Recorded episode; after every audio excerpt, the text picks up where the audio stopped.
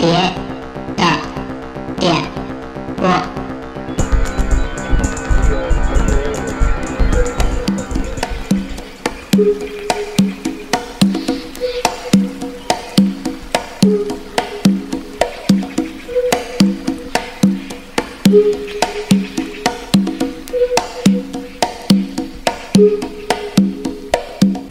烟都点起来，把烟火放出来。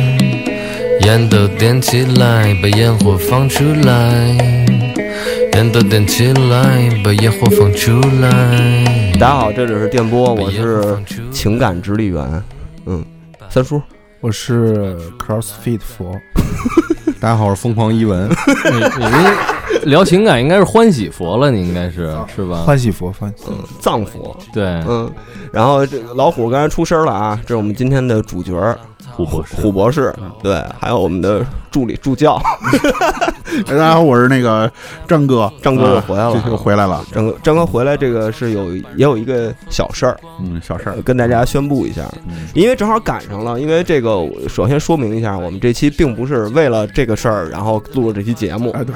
这个让虎当情感主播这件事儿啊，得回溯到两个礼拜之前，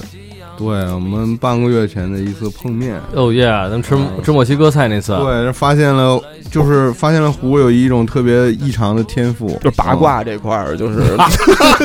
没错，而且而且跟你面对面的就直接灵魂拷问那种，你知道吗？对，？然后你什么什么叫什么追根问底啊？对，但是他问的让你还挺舒服，就是那种，是。这也算是一种天赋，我觉得。对，是一种天赋。然后我们突然发现了那个虎对于八卦掌这块儿有点儿自己的 特别大的理解，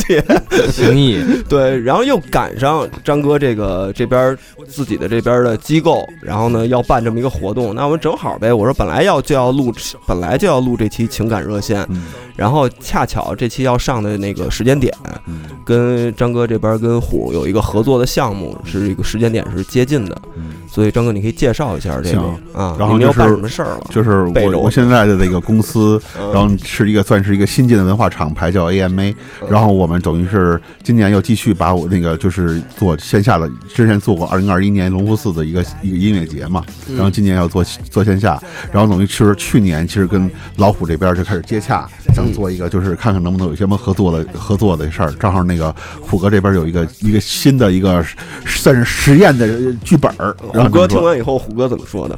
我 说可以。然后那个就是叫瓶中的大海，嗯然后这是那个小虎自己的一个原创剧本儿。然后呢，其实他之之之前在上海演过一次，是吧？上海做对对过一次，，二零二一年演过一次，嗯。然后呢，这一次呢，其实是在北京做，然后是在在那个天桥的艺术中心。嗯，然后这一次可能就算是一个升级版，我理解就是说可能声光电，呃，对，声光电都有，然后有差不多一百超过一百分钟的一个大的 VJ 的一个这一套视彩视视觉内容，嗯。然后呢，就是也配了一个舞者，然后之前可能就就嗯以前演出没有这一块儿，然后这次可能会有些跟那个呃，就是就在舞台呈现上，可能跟之前不一样。对对，然后嗯呢，还有整体的声音设计，然后都会有，然后它时间是大概是在四月五号，别人大概啊，不是时间就是四月五号，那太好了，嗯还能赶上。四月五号就是清明节对的假期。对，因为之前太好了，哎呦，其实找了挺多这种地方，然后当时正好那个，因为也不是疫情快要结束，但是那会儿确实不太好，北京那边它好多都不开门儿，就是看了很多场地，然后最后选的天桥，正好是因为他们还一直能那个就是做这个事儿不会受什么特别多的管控或者这种疫情的影响，所以当时就定了这个地方。张哥能说说四月五号几点在哪儿吗？那是我还没说完，就是差时间是下午四点，在天桥的艺术中心的小剧场，四点。下午四。点，嗯，嗯行，那我们就是因为我们这期节目应该是周五上，嗯，嗯，然后那个应该是转过来的周中。周中，对，因为我们不知道现在不知道那个这期上的时候的票务状况什么样啊，反正就是。呃，到时候我们肯定会在这个节目的呃简介和微博的发的那个别的电波微博上也会有这个票务链接，行，然后大家如果就是想去看这个音乐剧的话，就可以去直接就消费就行了。对就我们应该都会去吧？嗯，应该会留都留了，就是还有我们可以抽奖，嗯，如果大家转发我们这期的微博，我们应该如果当天你正好也是在在北京，然后你可以去转发我们这个微博，然后我们可以送出一张门票。然后这是其中一个渠道，然后还有一个就是我们全平台，因为我们这是情感热线嘛，嗯。如果全平台音乐音频平台里头所有的那个评论区里头，嗯。如果大家有自己分享自己的一些嗯。情感困惑呀，嗯。包括感情经历什么的，嗯。然后我们觉得特好，写的特好，我们评选出了一个，嗯。然后正好你也在北京，嗯，我们就把这张票再送给你，嗯。反正就是有这么两张票吧，可以，对，送出两张票就行。这反正就是呃搬到上海去，这不是几年了吗？嗯然后这其实是我挺看重的一个个人的一个突破，就是因为前些年说实话，确实对说唱这事儿都有点儿觉得有点儿厌，有点儿厌倦了，嗯或者说自己遭遇了瓶颈，就觉得说我我还有那么冲动，我要写一首歌吗？或者这歌是干干干嘛使的呀？就有点这感觉。呃，等于就两年前在上海，当时一个是咱们那电波活动里不是放过我跟那上海交响乐团的那个片子吗？对，等于呃都是延续，那是同时期的创作。就呃，张哥刚才提到的这个《瓶中的大海》，也是这次要在北京演的那个，嗯就是当时在一个那个上海交响音乐厅对面的黑石公寓，那里边有一套第三空间的一个小剧场，它也没座儿，它全是那种平的，大家坐地上。然后当时就给了一个特别大的一个自由度。然后另外一方面呢，也想的是，就是因为这个场地的关系，我就要为此而创作，所以就开始在家里就想，就是说。能不能不是一首一首歌，嗯，而是我把它真的变成有点剧场的感觉，在这一个一个完整的旅程呗一个。整体，对，嗯然后把歌呢就嵌在故事里，嵌在这个剧里边儿。那它这些就不是单纯的歌，它是唱段，它也是推动情节、渲染气氛，甚至表达这个人是怎么回事儿。大概就这样，所以其实这么背景下的这么一个东西，其实很想在北京演演，因为也都知道心里对北京的这个感情，以及这些朋友。那你说，当时呃，幸亏凯文拍了那个交响音乐会，那个那朋友们虽然没在现场，但能看一眼。人组织了一场小观影会，然后又在北京做了咱们那个电波慢播，又弄了一场大的，是，嗯，就是因为是你很在意的创作，所以你很想分享给朋友和这个你你就是生你养你的这片土地，老老家。就像一把刀子。对回老家，所以反正就是呀，大概就还是应该在北京京演一场，是。嗯，远航嘛，还得回到港湾，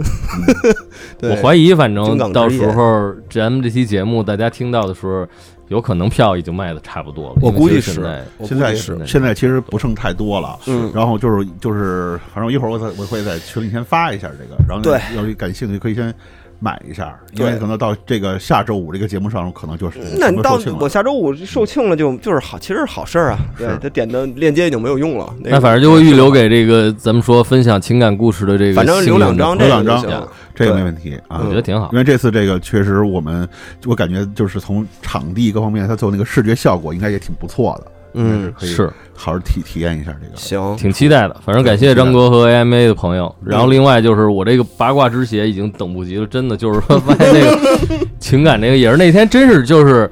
我在跟咱们一朋友在聊天嘛，是吧？他情感点问题，然后杨子跟泡泡突然俩人互相看了一眼，说说他这个是怎么回事儿？我 说这他这，走起来了。然后我自己都这意识不到我太想记录下来，当时啊，啊。我自己都意识不到，但你知道，一是从那天开始，咱不是说要要要弄这么一节目吗？没想到今天真弄了。二是从那天之后，我也注意到一个问题，就是我比如说后来跟一些朋友吃饭啊，嗯比如今儿这朋友带了一个新的朋友来，嗯我甚至都没问嗯。这朋友说着说着突然就说，比如说是说出了自己，比如说家里的情感、爸爸妈妈的情感和自己的情感故事，嗯然后有的还都是，比如说一些挺激烈的，或者说难以启齿的，然后说着说，后来吃一半，他就说，他说，哎，我怎么就跟你就说了呀？但而且那一次我印象很深，因为我注意到了，我说这回真不是我问的，因为平时我爱问，比如说，哎，我说你这怎么着？招了，对，嗯，然后就发现不行了，这事儿已经必须得干了，不行就开诊所吧。这真的这是一天赋，嗯真的就是别人看着你可能就想就想倾诉，嗯，因为那个五道营那边有一个算命的，那个起名的那个那个，我回头我看他生意不太好什么名炉什么的，是吧？我看他生意不太好，回头咱给他盘下来吧。我觉得，你做弄一白大褂儿，古大夫，对，坐诊得了。但我发现我确实真的是很是很八卦的人，我确实也是承认啊，确实，八卦掌这块儿，要不然咱干嘛弄这？确实啊就是一听这个就兴奋。兴奋，因为因为因为确实是这样，就是话说到前面，因为我确实不太不太能聊这种情感话题。就是那天你看那个人那人人家在倾诉，我就插不上话，你知道吗？因为我老觉得我说的就全错，你知道吗？这就给人一种特别错误的引导。但是因为虎在这儿呢，所以咱们就可以一块儿去讨论。而且我觉得这算是一咱以前那种读信节目的一个升级版。嗯，对对，就是由虎作为一个主导，嗯咱们来这儿插科打诨一下。嗯，反正嗯各自能不能分享出一些东西来，来去做一些这个佐证，或者是做一些补述之类的都可以。我觉得你这个天赋啊，嗯，跟你所从事的这个工作还是有有很大关系。嗯因为你你喜欢观察生活，你想去了解每个人他他的故事，然后你再给一些情感上的反馈。嗯所以我觉得，就比如说你你你之前写歌是吧？嗯你会把这些你吸收的东西用你的这些歌词给它消化，给它给它给它输出。嗯但我觉得这个也是另外一种形式的，就可能你就，我靠，那你应该怎么样啊？那你是不是怎么怎么怎么着啊？我觉得以一种对话的形式，其实嗯它就是你创作的原来本身的面目。我不知道我说这个大家理不理解啊？嗯我我知道我一般说的比较混乱啊。反正泡泡说这个 是一个是我有一感触，就是说这个就是说这说唱的这人啊，好多时候人家他妈特容易特别自大，嗯人家人特自我。你看好多都是我我怎么着嘛，其实就对陷入自己那事儿里，你你你你怎么着？对，嗯陷入自己那事儿里出不来。有的时候觉得挺就挺缺的，就是有时候看你说你说谁愿意跟一特别自恋的人老那儿待着我带来，一块表，这挺缺的嗯。然后另外一个方面就是有一次，反正也是在平中大海的演出，嗯，那一次在上海演的时候是那个郝维利正好在上海呢，然后他直接过来，他一看那里边有架钢琴，他说。他说：“操，我跟你谈会儿。”嗯然后他就谈呗，反正就是这么着一块儿帮我谈了一场，然后就这么演完。演完出来，反正有一些朋友，有几个女孩儿也都是认识的朋友，然后然后他们就说：“他说他这讲的什么呀？他说这脑子里是什么东西，或者他他到底说什么？”然后郝维利就说：“他呀，他他妈就是一收音机，嗯，他就是把他听那乱七八糟东西，然后他最后再给咱们嗯说出来。嗯，我也是，我就是这意思。啊传谣嘛是不是就是泡泡说的意思？对 对对，得信谣，得传谣。传传谣的，对，赵传谣嘛，赵赵传。赵传谣，赵传谣可以那个。长个。得比他能强点吧？嗯，强强强多了，强多了，强这个自信还是要有的，这个自信可以有，这不算自大啊。得。跟那个。冲那几个坑，你就比他强。哎，正好我们今天收到这些信呢，其实我原本以为啊，是一种都是那种在爱情中的迷茫，或者是情人与情人之间的那种情愫，但是发现吧，咱们的听众确实里头也有那种就是。这里头不光是有这些东西，这也挺好的，挺啊多元的。我也筛选了一部分，但是咱们可以接着做嘛，因为我们也收到大量来信，然后呢，这一期做不完，咱们可以回头再找个时间，虎再回来再坐诊的时候，因为他在全国巡诊嘛，哦等他再巡到这个等回来咱再会诊。对，嗯在巡到北京的时候，咱们再把这些病例啊 再给交过来，然后再让他再巡诊。今天咱们就有这些东西，咱们就看能聊多少，反正就所有的病例、所有的这个困惑来信都在这个桌上呢。是怎么个形式呢？是不是咱们可以念，然后让虎来听，听完了以后他来，然后，然后咱们再一块儿分析，或者我觉得咱们得一块儿聊，就是之前嗯咱们那个不是情感的这个分享那个童年故事啊，那个个青春故事那，就那个感觉最好，就大家得一块儿咱们就。按那来吧。然后就是那咱们就说了，咱咱谁想说谁想说什么说什么。我挺在意你怎么想的，嗯，他们看不着我说你是谁，就是我摸了一下泡泡的臂膀。因为我们这个里头啊，因为呃虎那次呢，就是因为他是面对面的嘛，所以他有追问，有有有再再再回答、再追问这个环节。因为我们这是一次性的，是一个只见着一封信，所以我们这里头肯定会充斥着大量的揣测对，和自己这是个区别哈，对，对咱没法直接跟那信说话对和。再想象，因为我没法再跟你再进一步对话了，所以这里头如果我们揣揣测错了，那没有办法，就是因为咱们见不着面儿，没有更多的追问，我们可以在信节目里去再去问问你，你看你是不是能在评论里或者再给我们回信，可以回答我们的这些追问。我觉得这个是这个跟面对面是不一样的。那咱会不会有一天走在街上，突然过来一个陌生人，一拍，那那故事里的就是我，有可能，我还想再跟你说说。我跟你说，线下活动里就有可能，哦，真的有可能是吧？也很可能见着咱们的那个听友嘛。那来吧，那个因为是这样，就我自己在筛选这些信，包括之前的青春故事的时候，我是嗯看的时候，我是只是大概看一眼，我不能把它完全细细看，因为我想保留在这个节目中我对我对这个信的新鲜感。我只所以里头有些细节我完全不知道，我只是大概知道他说一个什么事儿，故意忽略掉很多细节来聊。嗯那泡泡，你先来，来一封。嗯，我挑了一个这个最最薄的两页的，嗯，其他的还挺多的。嗯那我就开始了啊。嗯，那个亲爱的老虎大哥，哎，您好，很高兴有机能有机会让您帮助我排忧解难。我还算年轻，删除种种单恋、暗恋经历，仅有两段较为深刻的感情经历。一段感情中，对方明确表明了我们之间是男女朋友关系，但他基本上未做出过男女朋友之间应有的尊重与承诺。这也是我的初次恋爱，因为与我之前想象、观测别人的恋爱有着极大的差别，嗯。一度令我恍惚，让我认为如此表现也是正常恋爱中的一种。嗯。这是一个。嗯。另一段恋情中，对方表明明啊，对方明确表示我们不是男女朋友关系，嗯，但对我非常好似恋爱，像照顾女朋友一样照顾我。哦，看来她哦是一个女孩儿女孩儿，嗯，我们也一起度过了一些甜蜜时光。分开之后，一切烟消云散。嗯，我一点都不后悔这些经历。然后后面是括号，虽然经历时非常之难受（括号完了），因为我在这些时间里火速成长（括号当然是靠自我成长）。在经历了这些事件之后，我发现自己也有所改变。在这在这些之前，我很在这些之前，我很容易喜欢上一个人，也很容易将对上一个人的感情转移到下一个男人身上。嗯，无论高矮胖瘦、贫穷富有，嗯，感觉要结婚了。这个，嗯，约会一天，或许有些身体接触，就会轻易轻易喜欢上对方。然而在这之后，我也尝试与许多不同的男人约会，做各种事情，但是我并不会对对对方产生一丝好感了，甚至在网络和任何男人聊天，都可能会令我感到厌烦，这让我觉得有些苦恼。虽然很轻易喜欢一个人不好，但现在的感觉似乎让我丧失了去爱、去感受的感觉。虽然之前可能是年龄小，见的男人少，所以会轻易喜欢，现在也算是见识过一堆了，觉得大家大概都是一个样儿，所以已经麻木了。当然，这只是我的一个猜测。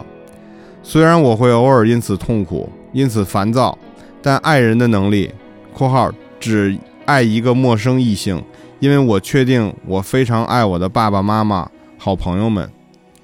还是重要的。想问，如何能找回喜欢别人的能力呢？顺治敬意，困惑的神秘人。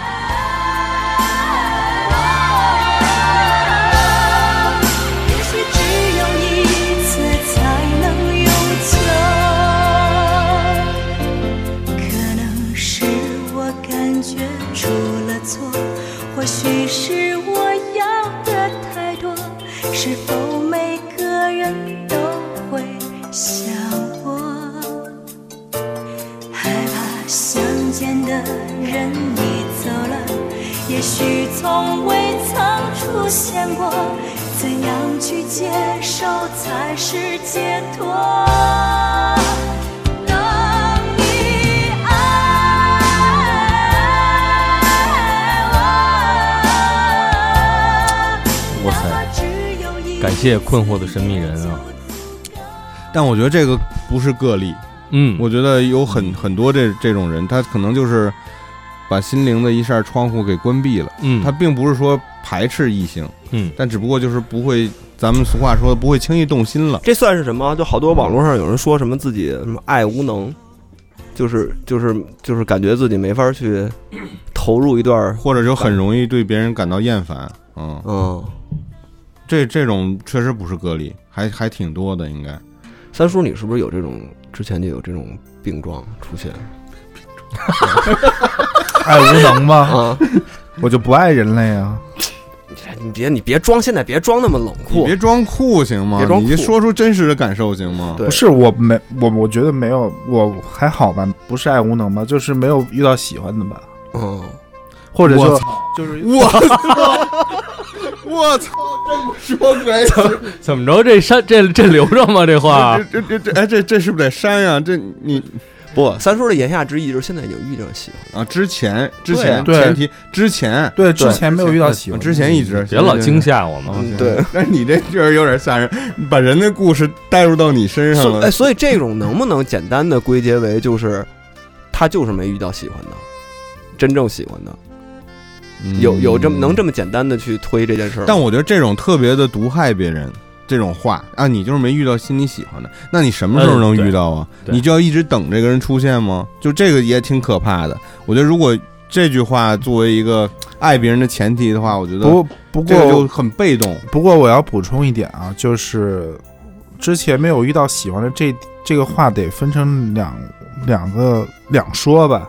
就一方面是，呃，之前没有遇到喜欢的，然后因为，呃，同时呢，就是也有自己喜欢做的事情，就没有没有把心思放在这个这个感情上面。那同时呢，为什么现在遇到自己喜欢呢？就是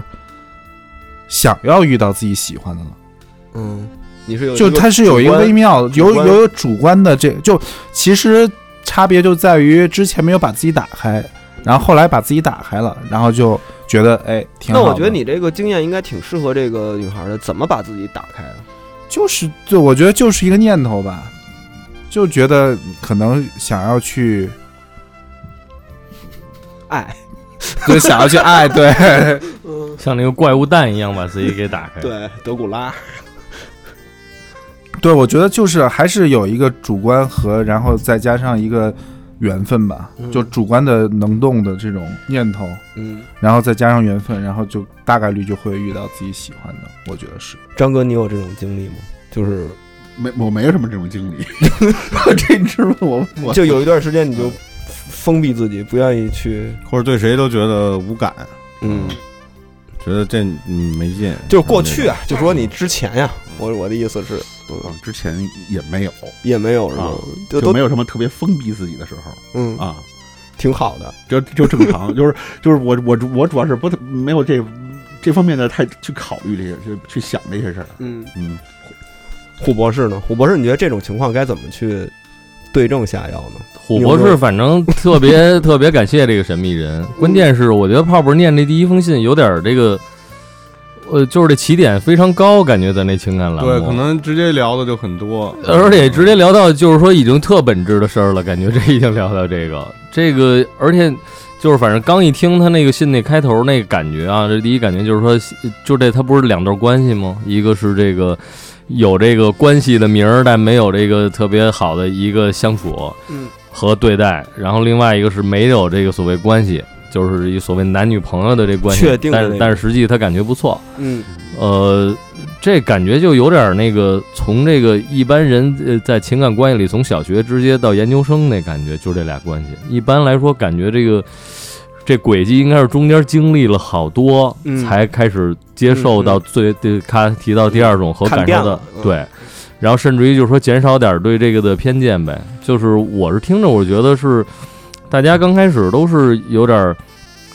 就特别真实，我觉得说的就是学呗，就是你你们，我提一个我灵魂拷问啊，嗯。你们经历过类似这两种情况吗？你们的感情经历里边儿，呃呃，这个要说的，这这可以直前两种，嗯，这可以直接回答，就是我现在就是变成了他这第二种里边的这种男人了，嗯就是可能很就是非常难跟别人轻易嗯就进入一个关系，那当然非得把自己下个定义，是 你就是就是为什么就是为什么呀？就是因为刚才男人，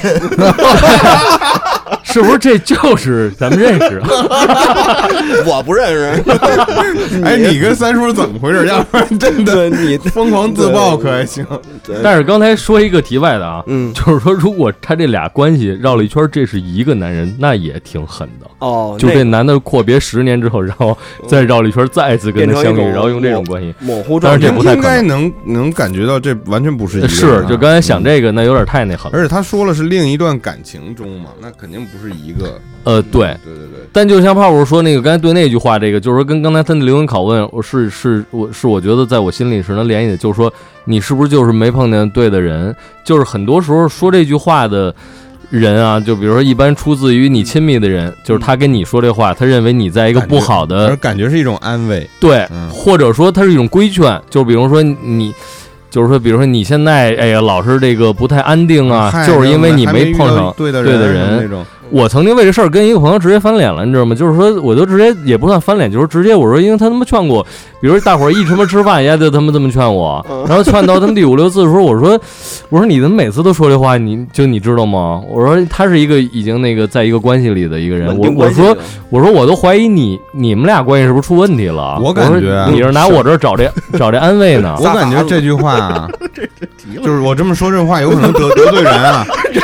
我我有点特别你怒了，我特理解虎这种状态。虎博士就是怒了，竟然自己分析别人情感。其实发现就是一个病人，病病友会，其实是。这种话让我感觉，就是虽然可能我们都会无意中说出这种话，但多少有点不负责任。呃一样，对我，所以我刚才问是不是可以简单的就变成这种，就是这么一个逻辑，就是你没遇到对的人，所以你没有怎么呃，就是说我的亲身的感觉是，就是说，那，咱不说别人说这，就是说我自己在想，就是说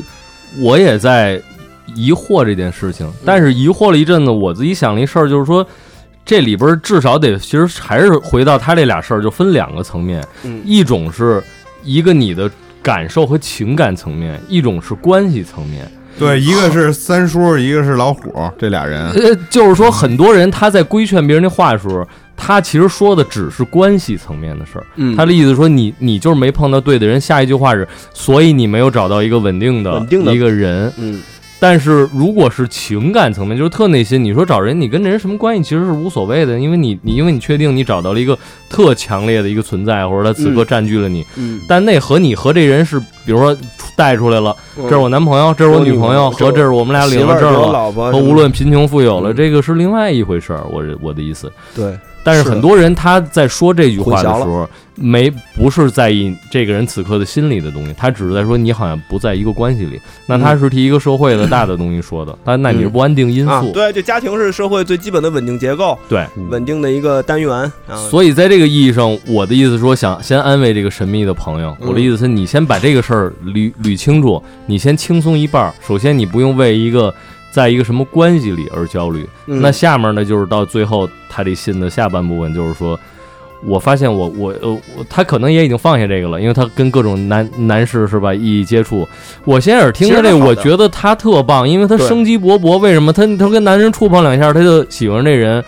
我说这这太棒了呀！这个这就跟到一饭馆吃什么都香那感觉，这是一个 特别牛逼的事情。是是的，是的，是啊的，其实是的，这爱无能恰恰是相反的，就是说对别人难以起什么兴趣。对，无论是不打开自己，还是说真的就比如有点颓，比如说操，我现在巨累，嗯我看人我都我都就是没生不起欲望那种。我觉得这个恰恰是不好的。他是生机勃勃的，但他可能现在觉得有点没劲。那其实我想跟你说，你不是爱无能，给我听起来是你的这阈值现在一些变得很高，对嗯你就得找真正带劲的人刺激你。对，那其实是好事儿，你没有任何毛病，你就期待着那个更带劲的人，对其实也不叫对的人，对说要期待一个强烈的人。对能给你的人就是应该遇上一个他触碰几下，然后对方直接一勾拳，对，爱情勾什拳。么呀？您老往那个 爱情三十六计那就，我我觉得我就我认同虎博士说的，三叔，你不能这期不适合像你这样胡来，懂吗？对，就三叔，你是人家不能因为人家是正经的分享人自己的这故事，你不干嘛不能老把呀？你拳击带我去同我同我同意虎说的，就是这这个情感上的一个沟来信的对爱情勾拳。爱情这这这位听众呢，其实他根本就不是爱无能，对吧？爱情麻辣烫，爱情麻辣烫，他根本不是爱无能，我其实才是爱无能，纯爱无你是爱无能。还是你就是他那前一个，你知道吗？我是他的，我其实是他的反面，我嗯我就确实是爱无能，就是我我基本上一度就觉得跟人打交道特累，就更别说谈恋爱了。嗯，所以你跟就是 AI 相性那么高呢？对，所以就反正因为现在的就知道我是一个不是正常人，嗯，对，就能相对而言能包容我了。但我觉得三叔挺浪漫的。上一次他有他的那一种他，对他其实也不是嗯那个什么，你也有真情实感啊。对，买机票提前。上次你不都都多多浪漫？我 说的不是这事儿，早上起来人没了。说 早上起来人上次他他读信那次的事儿是吧？嗯嗯嗯嗯对，三三叔为之动容就容。反正我觉嗯得，就是对于我来说，我觉得跟人打交道挺麻烦的一件事儿。嗯，嗯，但是必须是麻烦的。我觉得，因为人跟人之间必须是很复杂的一种情感连接啊，这种东西，这就是人嘛，人嘛，操，就必须得是有细腻的、复杂的、纠缠不清的这种东西在里头。对，所以它不如这个电子游戏那么简单。是是是，还有拳击，我感觉就插这个，其实我特能理解，就这个人就就他的故事，嗯因为我其我之之前遇到过前一种这样的一个异性，嗯就是干什么都没什么呼应，他也他也不管，然后就又又有这种男女朋友关系，但他什么什么都都不管，就给我感觉特别的冰冷。这个人，嗯但并不是说他心思不在你，而这个人就是可能他在，就是把你伤了，说白了就把你伤了。嗯然后我觉得我后来我又变成我自己变成他这个另另外一一半了，嗯第二个的另外一半了。嗯我觉得可能 当时我有一种就是可能受伤害了，我可能也不太愿意对别人付出了的嗯，这种感觉，嗯，就是我也不想对你做什么任何承诺什么的。嗯我觉得这可能就是一个阶段吧，嗯可能也是他现在进入了第三个阶段，我感觉，对，嗯，可能会有第四个阶段出现。就是我觉得有的吧，就是比如说对方就是你的恋人，然后不给你什么回应，他可能真的是讨厌你。就还有一种就是不是讨厌你你的恋人他就是很麻木，这个人。呃，就也可能是麻木，还有一种就就我可能算是麻木那种吧，但是我我想说的是，就我那个麻木就是我是那种就是就是怎么又带入自己？没事，带入自己没问题。就是就是我是那种就是一旦在做一个什么事儿，比如说我工作的时候，嗯我真的不太希希望，就是不太习惯别人来找我说工作之外的事儿，尤其是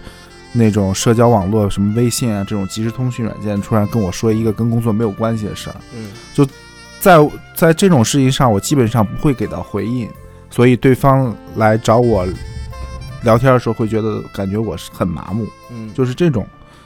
这种状态，就是人和人其实表面上体现出来的状态和他本质的这个人的这个性格和心性是不一样的，我觉得。行，那咱们下一封信吧。这个对，这这该你了。第一个拉的有点高，直接对你这拉的很高，容易把话题聊尽，是吧？因为聊到最本质的东西不太好说了，嗯所以咱们必须得把自己豁出去。这个我已经做好这个觉悟，才坐在这个节目里，你知道吗？舍怎么命舍命陪君子，怎么可能？咱们置身事外呢？这是不可能的，都是千疮百孔的人。我觉得那个对，因为带带入自己这件事儿，这样没法说。不是因为带入自己这件事儿是对的，因为首先虽然是虎博士，但是他啊并不是一个带情情感的有学位的一个，可不是吗不是感他是因为他自己经历了很多，所以他才能在这儿跟大家聊这个事儿。刚聊两句就急了，就这种人怎么对怎么你不能说也不能说只是我有一堆理论知识，我什么都没经历，没错对那这事儿也站不住脚。我能提供的这个支持那不成也书呆子？也就是自己的一些经历，我也提供不了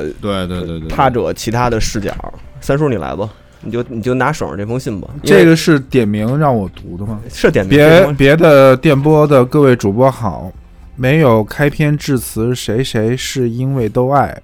你看，依依都说感觉自己特傻，谁是依依？杨德昌一一呗，杨德昌的那个，依依是谁啊？杨德昌里头那小一都说。就那小孩儿，哦，依依都说。大哥了，我真就了。依次都说，依次都说感觉自己特傻。今天看见微信圈发的读信节目，想起了第一期三叔读信流泪及之前各位来信的故事，心中也感慨颇多。特此泡泡刚提到这个，这就在信里出现，嗯真的特此有些跃跃欲试，想通过这个无人知晓我是谁的，分享一下自己的故事。是否选中不重要，重要的是今天我特想倾诉一番，先垫个假。人生皆苦，我所度过的对我自己来说已经很苦了，可能有比我经历更惨的。我致意激励勇敢面对人生。这里我只想讲讲自己的故事。我是一个北方小城的孩子，从小在父母的争吵中长大，见过自己父亲烂醉如烂醉如泥，躺在地上吐得到处都是。我母亲的咒骂与踹打他后，弱小的身体扛着父亲到床上给他擦干脸庞。可能这就是我母亲对我父亲的爱，但我对我的父亲有无限程度的恨，甚至想杀掉他，甚至于杀掉他。于是我看见我父亲把别的女人领到家里，让我喊姐姐，发出奇怪的声音。我见过我的父亲把幼年的我放在越野摩托的油箱盖上，骑到马速一百公里。我九岁的父亲撒野尿，把我扔在无人的路边，我无力的那个放那个哪儿的，嗡嗡嗡啊应该这样的。啊，把我扔在无人的路边，我无力的哭喊。路边的坟包星星点点的绿，让我感受到夜为啥这么漫长。直到我九岁那年，我父亲犯下了打错，打错将人打到轻伤。非常规意义上的轻伤，在看守所内，我母亲四处奔波，花了很多钱把他捞出来后，因为我的母亲不想我抬不起头，说我的父亲是个蹲过犯，是个犯人，蹲过监狱。我父亲做了几个月的看守所后出来，借了三十万，用我妈的身份证做了担保跑了。追债的人堵在我家，后来闹到法院。因为我父母早早在我出生的第二年就已经办理了离婚手续，这才得以庆幸守住了最后的小家，没有让我和我的妈妈流落街头。我很恨我的父亲，有滔天的恨意，但我又无比渴望父爱，因为放学后只有我一个人，无人来接自己，独自回家。我母亲忙于生意，寄托在小饭馆、老师家托管所，家常便饭。长大一些后，开始混迹于网吧，因为是北方小城，没有所谓红白机、PSP 街机，网吧网游陪我度过了青春时光。没有所谓的哥哥们、朋友们，独来独往是我的性格。我太害怕失去任何我无法把握的东西了，我自我坠落。我觉得我的命就是这样，没有陪伴，孤独是常态。但没想到走了狗屎运的，在高考中窥探到了一些可能通往人生好的方向的捷径，考上了一个普通的二本。读大学后时间很充裕，当时绝对无比的需要钱，觉得钱总会让我更安心一些。我做了很多工作，发传单、送外卖、当收银员、教育培训机构的老师，去幼儿园、初高中做墙绘。多种的工作让我沉闷的性格变得开朗起来，但我明白外人看来的快乐对任何都不在意，其实我只是在隐瞒自己那颗脆弱的心。我害怕失去，身边没有至交好友，很多都是被我挡在了那副满脸笑容下，客气见外，总是把可能成为很好朋友的哥们儿的人排在身外。我母亲不忍心我吃苦，让离家多年的父亲帮助我。供我读大学，我的心混着恨意及渴望父爱，纠结也无奈地接受。母呃，父亲为了修复多年的离别的生疏父子情，在大学暑期提出了骑行拉萨的建议。于是我们从郑州国道开始骑行至西安进成都后，走三幺八进藏，三千八百公里，两个月的时间，无声无息地修复了我与父。父亲的崩裂情感，只是回头看来，当时父亲所谓的仗义亲近，让我不喊他老爸，喊他哥。做朋友都是因为他早在外成家，成了家了，有了同父异母的小孩儿，怕我在怕他怕我在郑州喊漏嘴，他担心路上有几个朋友后续联系发现我的存在。知道这些的时候，我已经毕业，开始步入了工作。我离开家，逃避所有人，来到没有朋友、没有家人的深圳。我独自生活，我只能不断的慰藉自己。父母也有自己的生活，我也是独立的个体，聊以慰藉。后面通过大家看来很不靠谱的网络软件，认识了我人生中最刻骨铭心的爱情。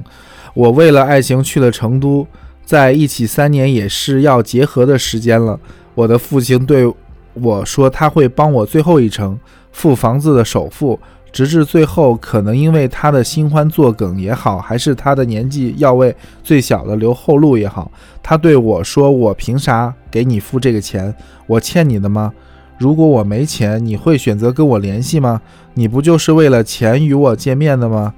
你现在跟我说这些争吵，你就是一个摇着尾巴的狗，给钱会摇尾巴，不给钱就会乱叫。”但是除了大学生活费以外，毕业那一年给予了我一万块钱后，再也没有给我任何钱的父亲，我不知道为何会说这些话。我与他的联系只是我太渴望父爱了。呃，我不明白房子的首付打了水漂，随之而来也是在一起多年的女友无疾而终，因为他的家庭属于千万级别的，他的父母所接触的圈子及自己的面子无法接受一个没有房子的孩子，但我也理解人生可能就是这样。我无数次坐在老家破旧的楼顶，高中高高的看台上，坐在家里的栏杆外儿，想纵身一跃结束掉，但回头来往这些年认真工作，也算自己为自己打拼下的主机游戏几百本书籍，发现还是舍不得，狠狠地抽了一个长烟，吐出说：“操你妈的生活，有本事你就弄死我，我就好好活，我就要好好活着。P.S. 冒号，嗯，这个还念吗？如果我的经历有幸被选到，我希望弟弟西海皇帝来读。弟弟今天来不了啊，不在，如果当时他未来做客，我希望是三叔。哦抱歉，可能点人来读有有些太那太那个了。我想弟弟来读的原因是他有些结巴，我可以想象到他肯定也有过自卑的时候，但是他现在这么自信。节目里有些时候很结巴却不怯场，我觉得很受鼓舞。我很喜欢别的颠簸，这是我从糖蒜鸡和 U 四 D 八来最喜欢的。呃，全部节目光小宇宙就收听了一千多个小时，感很感谢陪我走的这些时光，给了我很大的支持。最后也说一声抱歉，我进了群之后有些怯场，我退群了，啰嗦了很多，希望别见怪。电波越来越好。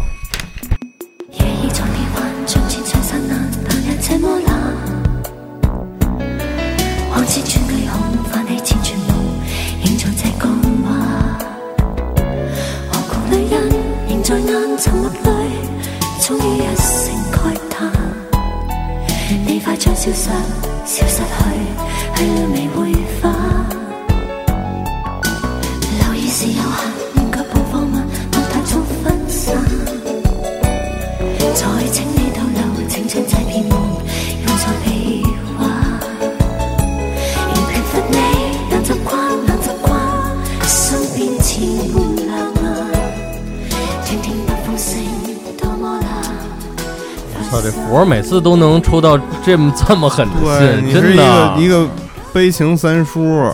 悲情城市，我觉得，我觉得每次感觉你在念这时候，我感觉是你在被救赎，然后感觉三叔一下变成一个有血有肉的人。是对对感觉刚才是坐着一骷髅兵，然后那肉慢慢长出来。对对，慢慢长出来。火达克变成人了。对对对对对，变成西曼了。对呃，但是呃，因为对，因为本身这些来信都不光都是那个咱们所谓狭义上的那种情感上的那个两性关系或者是同性关系，这不是现在都开始舔我来读这种信了吗？你就可能以后就专门就收到类似于这样的调性的信。但是这个其实说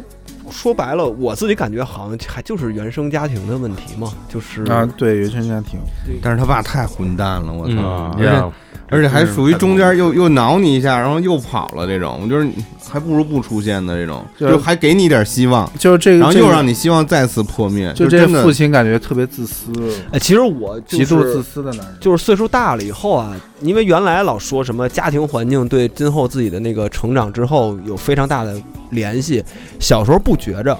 就是这个东西是等你到了很大了以后，其实你慢慢明白，就是家庭的你的童年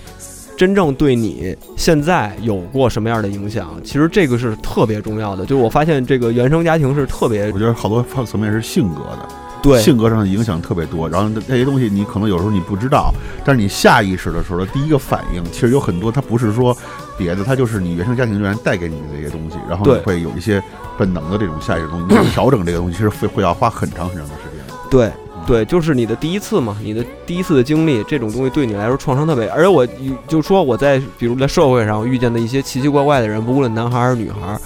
有的时候你发现他有一些古怪，或者有一些的时候，其实好多时候就你后来又能了解到，其实好像好很多都是跟他我我觉得是这样的，的父母是什么样的，就是特别大的关系。你发现一个人身上特别古怪，嗯，那是因为他在当时的环境，然后对于那个环境里做出了一个让你古怪的行为。嗯但是如果你再深层次一想的话，他为什么会做出这样古怪的行为？说明这个行为的源头是在那个环境里做出的应激反应，嗯，说明那个环境是很古怪的，让他变成让他有这样古怪的行为。对，变成了习惯之后，或者就是原生家庭影响之后，放到一个正常环境里，他还是会下意识这么反应，然后就显得很古怪。就你们会觉得自己这现在的某种行为或者某种性格的影响，现在回溯到童年或者回溯到自己的家庭，我现在越越来越感觉到是关系是特别大的，就是是我觉得是有关系，因为我对人的这种关系的这种，呃，怎么讲，就是嗯，觉得麻烦。嗯其实，尤其是这种感情上面觉得麻烦，其实是跟家庭是有很大关系的。嗯因为就是就是，反正又又说到我自己，就我我我自己的家庭的这种这种家庭关系，不是一个很稳定的家庭关系，嗯就是那种那个父母之间情感关系，不是一个很、稳定态对稳定态。所以就对你后来对于情感的处理或者是一些就会产生呃因为从小可能目睹了，或者是就是在这个环境长大，，对，在这个环境长大，然后目睹了，然后再加上父母他们各自的这种情感的关系呈现出来的状态，呃，本质上其实包括呃，包括他这个社交圈层的议论，然后关对对家庭的关注度，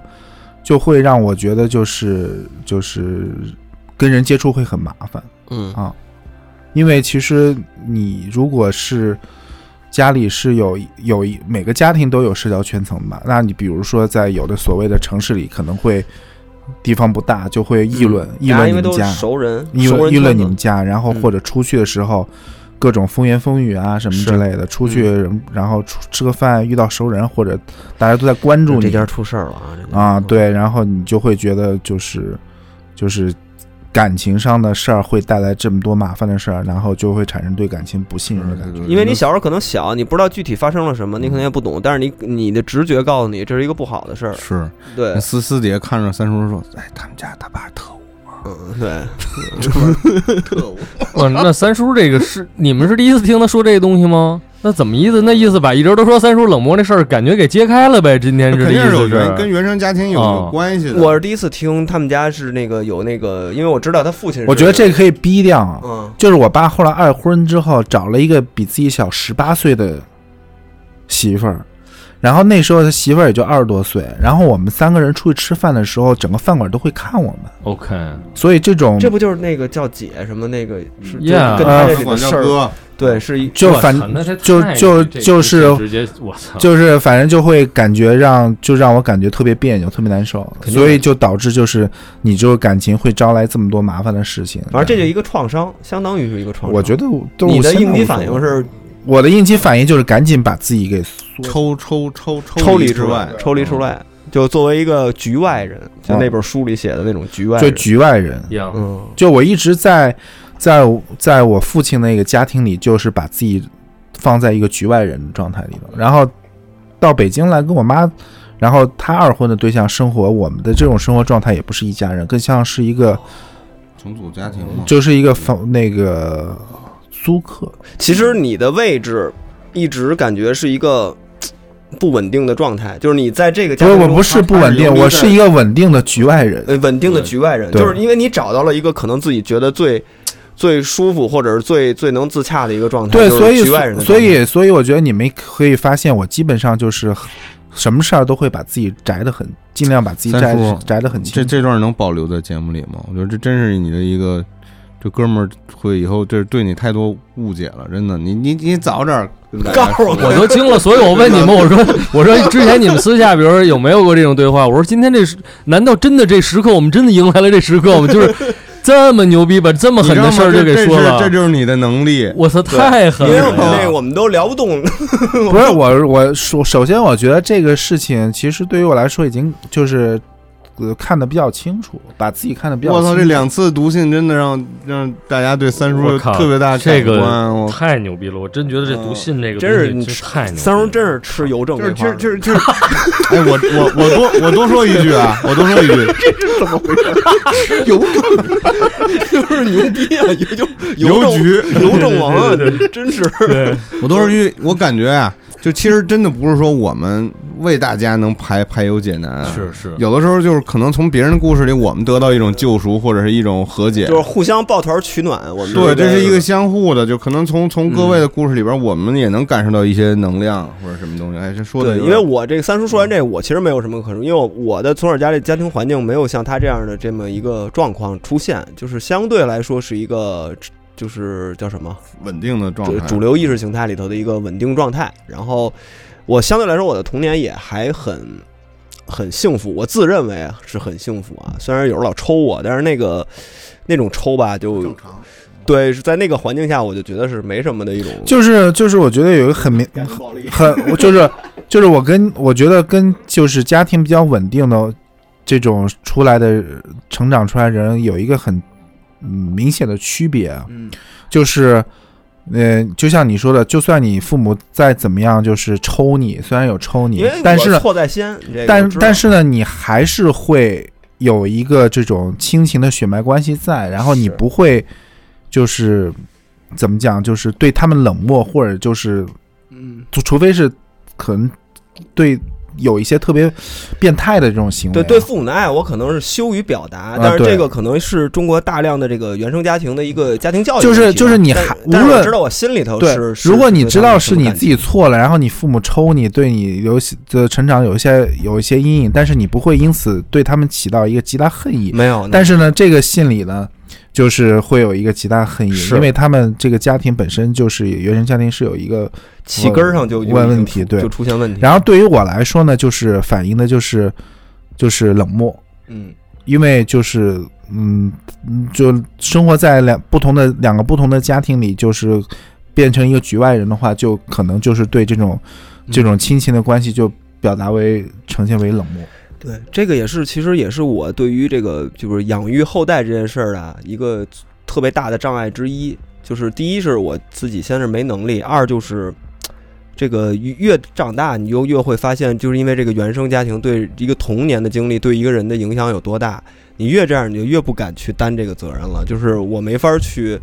因因因为首先你自己受到巨大的束缚，首先啊，就是浑身软肋什么的，就都都知道。然后就好不容易大家都活到可能相对来说。那个，无论是咱们孑然一身也好，这软肋相对来说都给拔除了，相当于能把自己武装起来。但是如果你要真的有孩子，可能你浑身就是各种软肋，你可能就跟这个社会要进行更多的接触啊，或者接触到更多你觉得不好的地儿。我这是第一。我说第二呢，就是我可能因为一个一是把自己束缚了，我可能清楚我自己可能是一个什么人。那那如果因为我的一一个性格问题，或者因为各种原因，这个家庭破裂了，或者什么之类的吧，反正把搞得一团糟，自己搞搞砸了，把这件事儿，那这个小孩儿的成长该怎么办？这个是我就是一直就是觉得这件事儿我搞不定，我我我无法弄。我觉得就是，反正什么事儿都是有利有弊的，就是呃，家庭原生家庭稳定的，它也会有利弊。嗯就比如说原生家庭稳定的，可能会形成这个孩子就是特别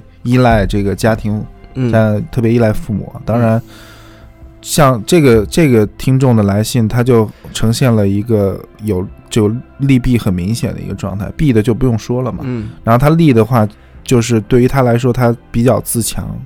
对？吧？然后就是就是他能够自己靠独，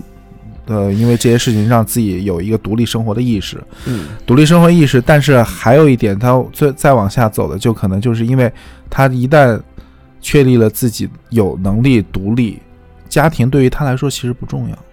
嗯对吧？他自己生活可能会过得更好，他有可能会有这样的想法，认为。嗯，从他信的后面能看出来。对因为因为因为我为什么就像就就是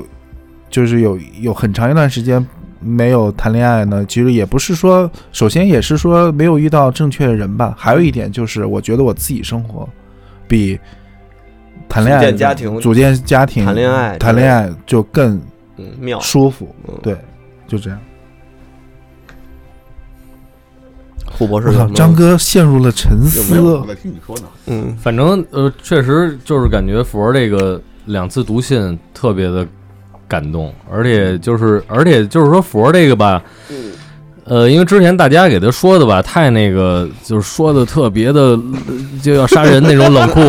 就是说就就感觉小兔子在，就感觉小兔子在他面前被拖拉机给压死，他都他他都没有反应那种感觉他自己也觉。在节目里有意表现出这种状态。呃，对，嗯然后另外一个呢，就感觉又有一形象，这都是最开始我想象就是特别特别 nerd，所以就根本就不知道怎么跟女性接触。嗯但就是其实那时候我操，我日子过糊涂了，是去年还是前年？反正我们在那个吃那个，在一个院儿里，咱们也是聊天儿什么的。然后我就反正那会儿看佛儿跟跟他的情感中的那互动，嗯我就看出是一挺挺幽默优雅的一个男人，，nice，对，非常 nice。就咱这个不是分析我，呃，对，这个，那，感觉这个，但这但这信不是你自己写的，是吗？这个这感觉 不是我写的。不是不是不是，他就感觉跟你重合了。但反正那个意思就是说，里边说到了一个，就是说一个人他那个他不太想，就是说他有点嫌麻烦什么的。嗯，这个不代表他是一个不能很好跟别人相处的人，嗯他反而恰恰是因为这，他才能更在有有有限的时间里。把把特别好的一面给别人，嗯我曾经就认真的想这事儿。你就比如说，都说到这个家庭，你比如说我爸，嗯呃，虽然他们可能没有这个特别特别抓马或者已经特别破裂的东西，但是呢，也能感受到，就是说这可能很多人感受到，就是说感受到那种厌倦感，是比如中国男人式的那种，哎，嗯对，不不耐烦，对，穿个衣服也也不去评价，手也不想牵一下，甚至出去玩都想说，哎，我我自我自己去了那种。但是呢，你就比如说我我的家里有一个亲戚的一个一个姐姐，她可能按照这个正常的这个呃所谓的社会标准来说，他可能也有点自闭和有点奇怪在这嗯情感关系上。但是他有一次就是说就家庭聚会，他跟我爸莫名其妙就是说在那个胡同里就是溜达这么散一圈步回来，然后他后来据说他就回来跟跟他爸妈就说，呃，就我爸算他姨父嘛，嗯就说。他真是一个特别好的一个人，就是嗯说，如果我将来找对象是一个有这么让人谈吐和理解别人的人，说那我也许可以试试，我去找一个对象。他一直就是单身，相当于那种。所以我就想，包括我，我看我爸，比如说他跟一些别人短暂的接触的时候，他流露出的那种，就包括我发现我喜欢听别人说话，跟他也有关系，因为他也不是说那个特别喜欢自己说，他就他就喜欢听，然后啊，然后就是包括之前去厦门，不是带他们俩去那个找那比特那帮哥们在酒吧。然后就感觉，呃，因为我因为那天来了好多朋友，就跟咱们这些朋友如果在这儿，那比如他跟佛儿和杨子那儿聊天，比如我跟炮儿聊天，我也没管他们，但我在这个言谈当中，比如经常一瞥，嗯就看他身边围了一群小伙子，然后在那儿聊，然后他就抽着烟，就跟他们一样，就是点着头，嗯，什么的说。然后走了，反正他们好多人也说，他说我操，他说这福建这边好多男的，就是说这个爸爸这种都是那种就是嗯特别狠那种感觉，对，嗯说说没见过，说这能这么聊的，那一刻我就感觉他这松弛。但是你说这东西，呃，咱说回来，另外他会被这种长期的这种关系和这岁月当中，又变成磨成一个有点不耐烦，甚至没情绪的这么一种概念。所以这有时候也真的就让我老在反思这东西，所以有时候对关系有点害怕和有点这个不太想轻易的不想变成那样，对这种关系我我干嘛不把我好的一个东西留给别人呢？就是有有有点这个想法那种？就。你的生命力不不要消耗在这个这个这个里头，无谓的消耗在这里头，感觉对嗯，是，for sorry，打断你，刚才是不是有一时候你要说？嗯，就反正我是觉得，就是人其实是一个非常复杂的嗯生物吧，就是。嗯、怎么讲呢？就是他表现出来的和他内心真正的那个状态，基本上有时候会反着的。哦，对，嗯嗯这这是一是个非常深刻的一个看法。对，所以就是这也就是某种程度上说是人的这个魅力，但某种程度上可能对于我来说也是，就是觉得就是跟人打交道比较累的一点。嗯但我觉得整体来说呢，反正就是你得把这个，就是，你就你你可以你可以看你看清楚人是一个什么样的一个生物，然后你再选择是愿意跟，就是去 愿意跟他交你流这。前提也太高了，要先看清楚人类是一个什么样的 就，不是就是看跟他打交道。就也不是说看清，认识到它的复杂性，就其实认识到人类复杂性，本质上是认识到自己的复杂性。嗯你就知道自己是一个什么样的人，其实你就能知道别人是一个什么样的人了。就就是我说的，他表现出来的和他背后真正的那个状态 不是一呃，有时候是反有时候不一样，对，嗯而且我觉得是经常是反着的，嗯尤其是嗯就他当时这个人，比如说我读这个信，他父亲表现出来大多数是一个混蛋的一面，对吧？对对，但是我绝对不认为他就是一个他表现出来那样的一个纯的混蛋，啊，就是你说这对是，你说对吧纯恶人或者对纯什么的这种纯混蛋。就其实我觉得还是得去，嗯，就看看人吧。但是我觉得回到这封信啊，就是这个人这个朋友啊，就是他也我我我自己个人看法啊，就是他也不用去理解他的父亲的这些呃所谓的复杂性了。我觉得他就把自己的这条路走好，我觉得其实还是很重要的就是对他现在应该从他这个原生家庭里边迅速抽离出来，对他不要被这些东西所羁绊了，因为但是你你你这个抽离，你抽离的这种这个怎么讲？抽离的，呃，这叫怎么讲？抽离的这个这个这个程度，啊源于你看清楚嗯你家庭，就是尤其他父亲是一个什么样的人。嗯你把他看清楚之后，你就可以抽离的更好。我觉得是，嗯他肯定是个复杂的人，嗯因为他尝试的又想去关关关心你，嗯。然后又又又当然，这要有所保，份关这又有份关心所保留，对这份对关心里头又有几分是真诚的，有几分是在掩饰。反正这个我觉得父亲找你去一块儿去什么这三幺八骑行，我觉得这肯定也是真诚的，但他这个真诚不代表他不能有所保留，他还他当然是真诚或者不不保不，或者里头掺杂着一些目的，这个都是嗯他当然是真诚了。然后嗯对于我来说，我我从他的文字里表达我我的感受是，他父亲当然是真诚的，但是他父亲更多的他的这个动机是来自于他自己内心的愧疚，对。但是他愧疚只是转瞬一一时的，就是嗯嗯。然后但问题问题在于他是父亲，不是朋友。啊如果只是朋友，他足够真诚，嗯，但他是一个父亲，关键的问题他是一个父亲。嗯，这层关系在呢。嗯对对，所以只是真诚是不够的。嗯嗯，其实这个感觉这个骑行是他让自己得到一些东西，然后对完了之后就就切断。我感觉我也关心你了，咱们一块儿骑摩托车了，还怎么着啊？当哥们儿了？是吧哎，你也别管我叫爸了，咱你就就管我叫大哥吧。我就降一辈儿了，就是那种。对嗯这，感觉他自己还挺舒服的，但是孩子怎么想，他其实没有真正的去。所以所以他这个行为不是为给自己更多的对更多的不是为自己出于为要跟自己孩子和解或者什么的，就是而是出于自己内心的那种愧疚感啊。解开其实一个结，就是想想通过这个行为原谅自己，是。是个混蛋，嗯，对嗯但其实还是个混蛋。还是，嗯，嗯，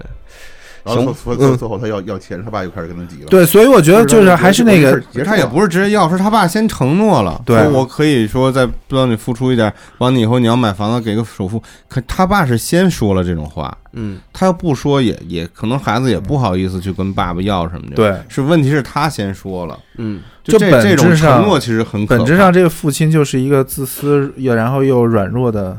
男人。嗯，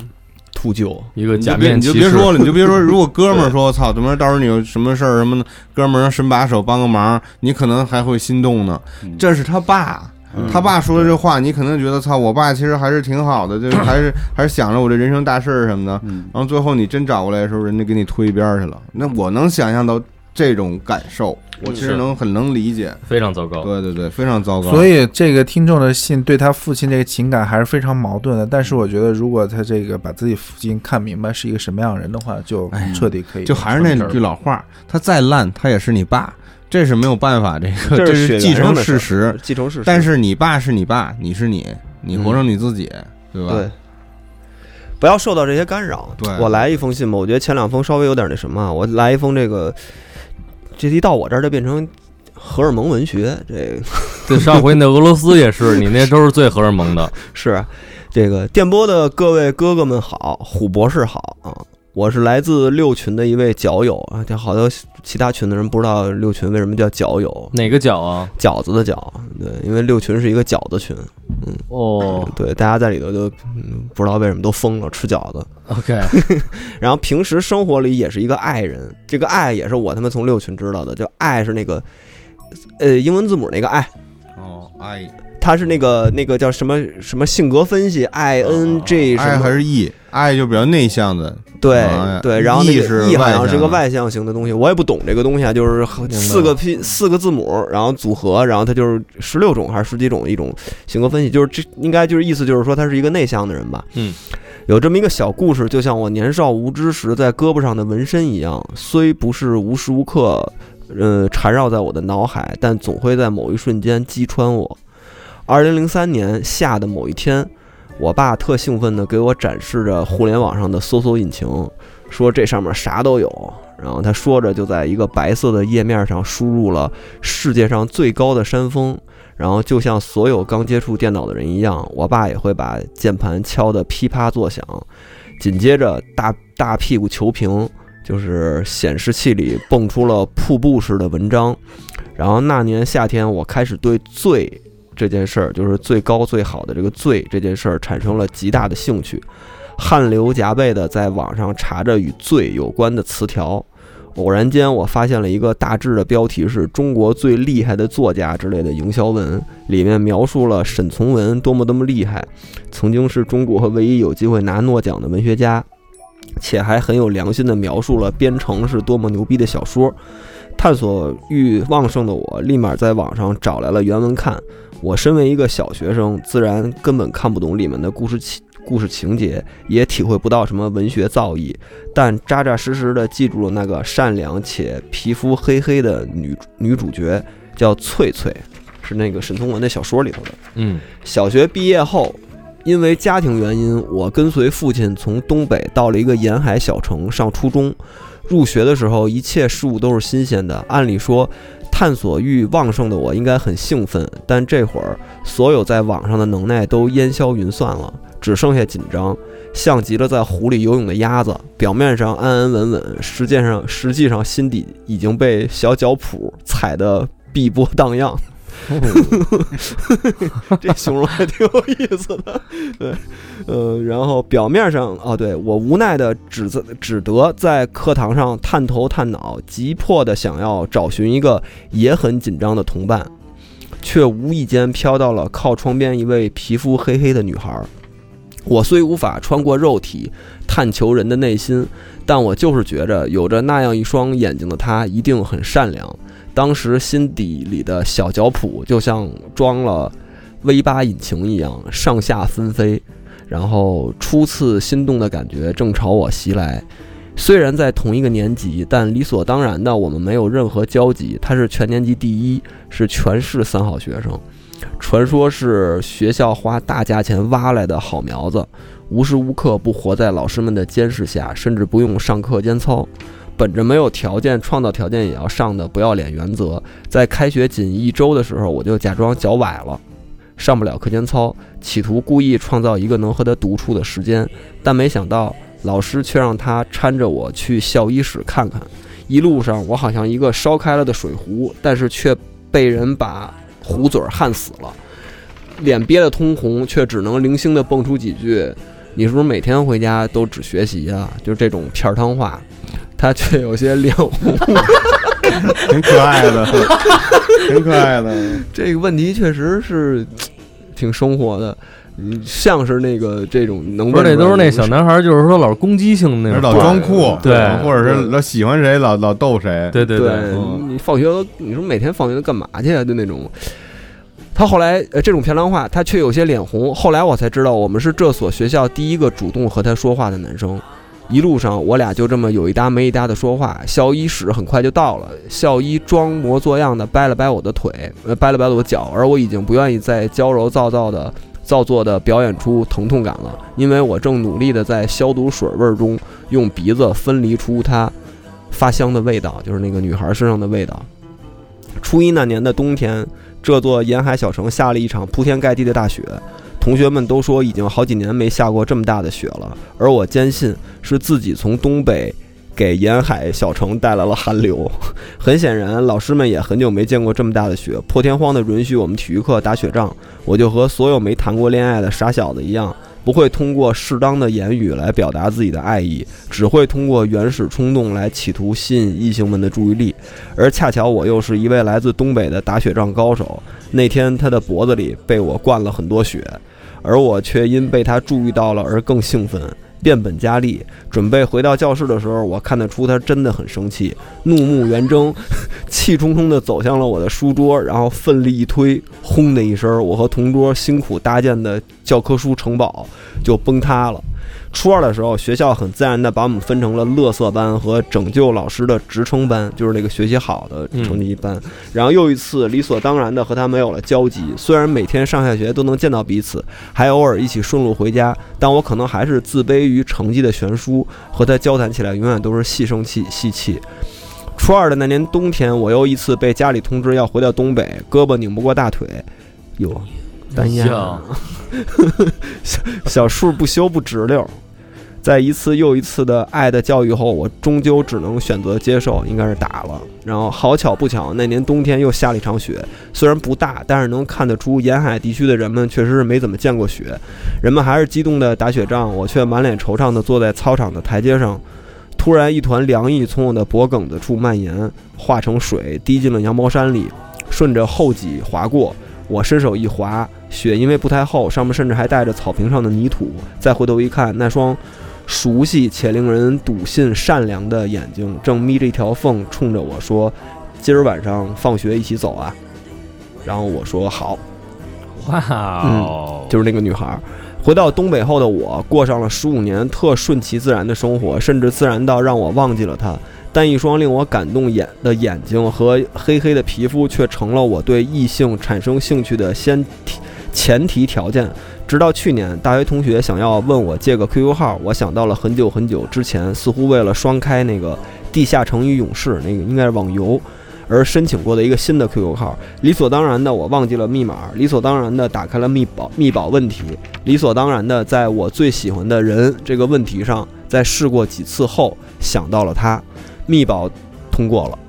他填上的是那个女孩的名字，然后密保通过的一瞬间，大脑可能因为负载过大，感觉周围的时间都停滞了，像尘封多年的时光胶囊被人打开，我贪婪着回忆着与它有关的过去。掺杂着消毒水味道的发香，发不是发香，发香。嗯，轰隆一声倒地的教科书城堡，还有脊背被泥雪划过的凉意。我开始有意无意地向初中同学打听他的下落，却得知他们也没什么联系，只是听说他理所当然地考上了某名牌大学，理所当然地保上了研究生，然后理所当然地在某机构研究所研究非晶合金的微观力学。我虽然知道一个还在非晶研究非晶合金体系的如变行为及变形过程中微观结构的演变方式的人，可 可能不太会听电波，但还是希望可以有朝一日见上一面。再次感谢电波的哥哥们，还有虎博士，此致敬个礼。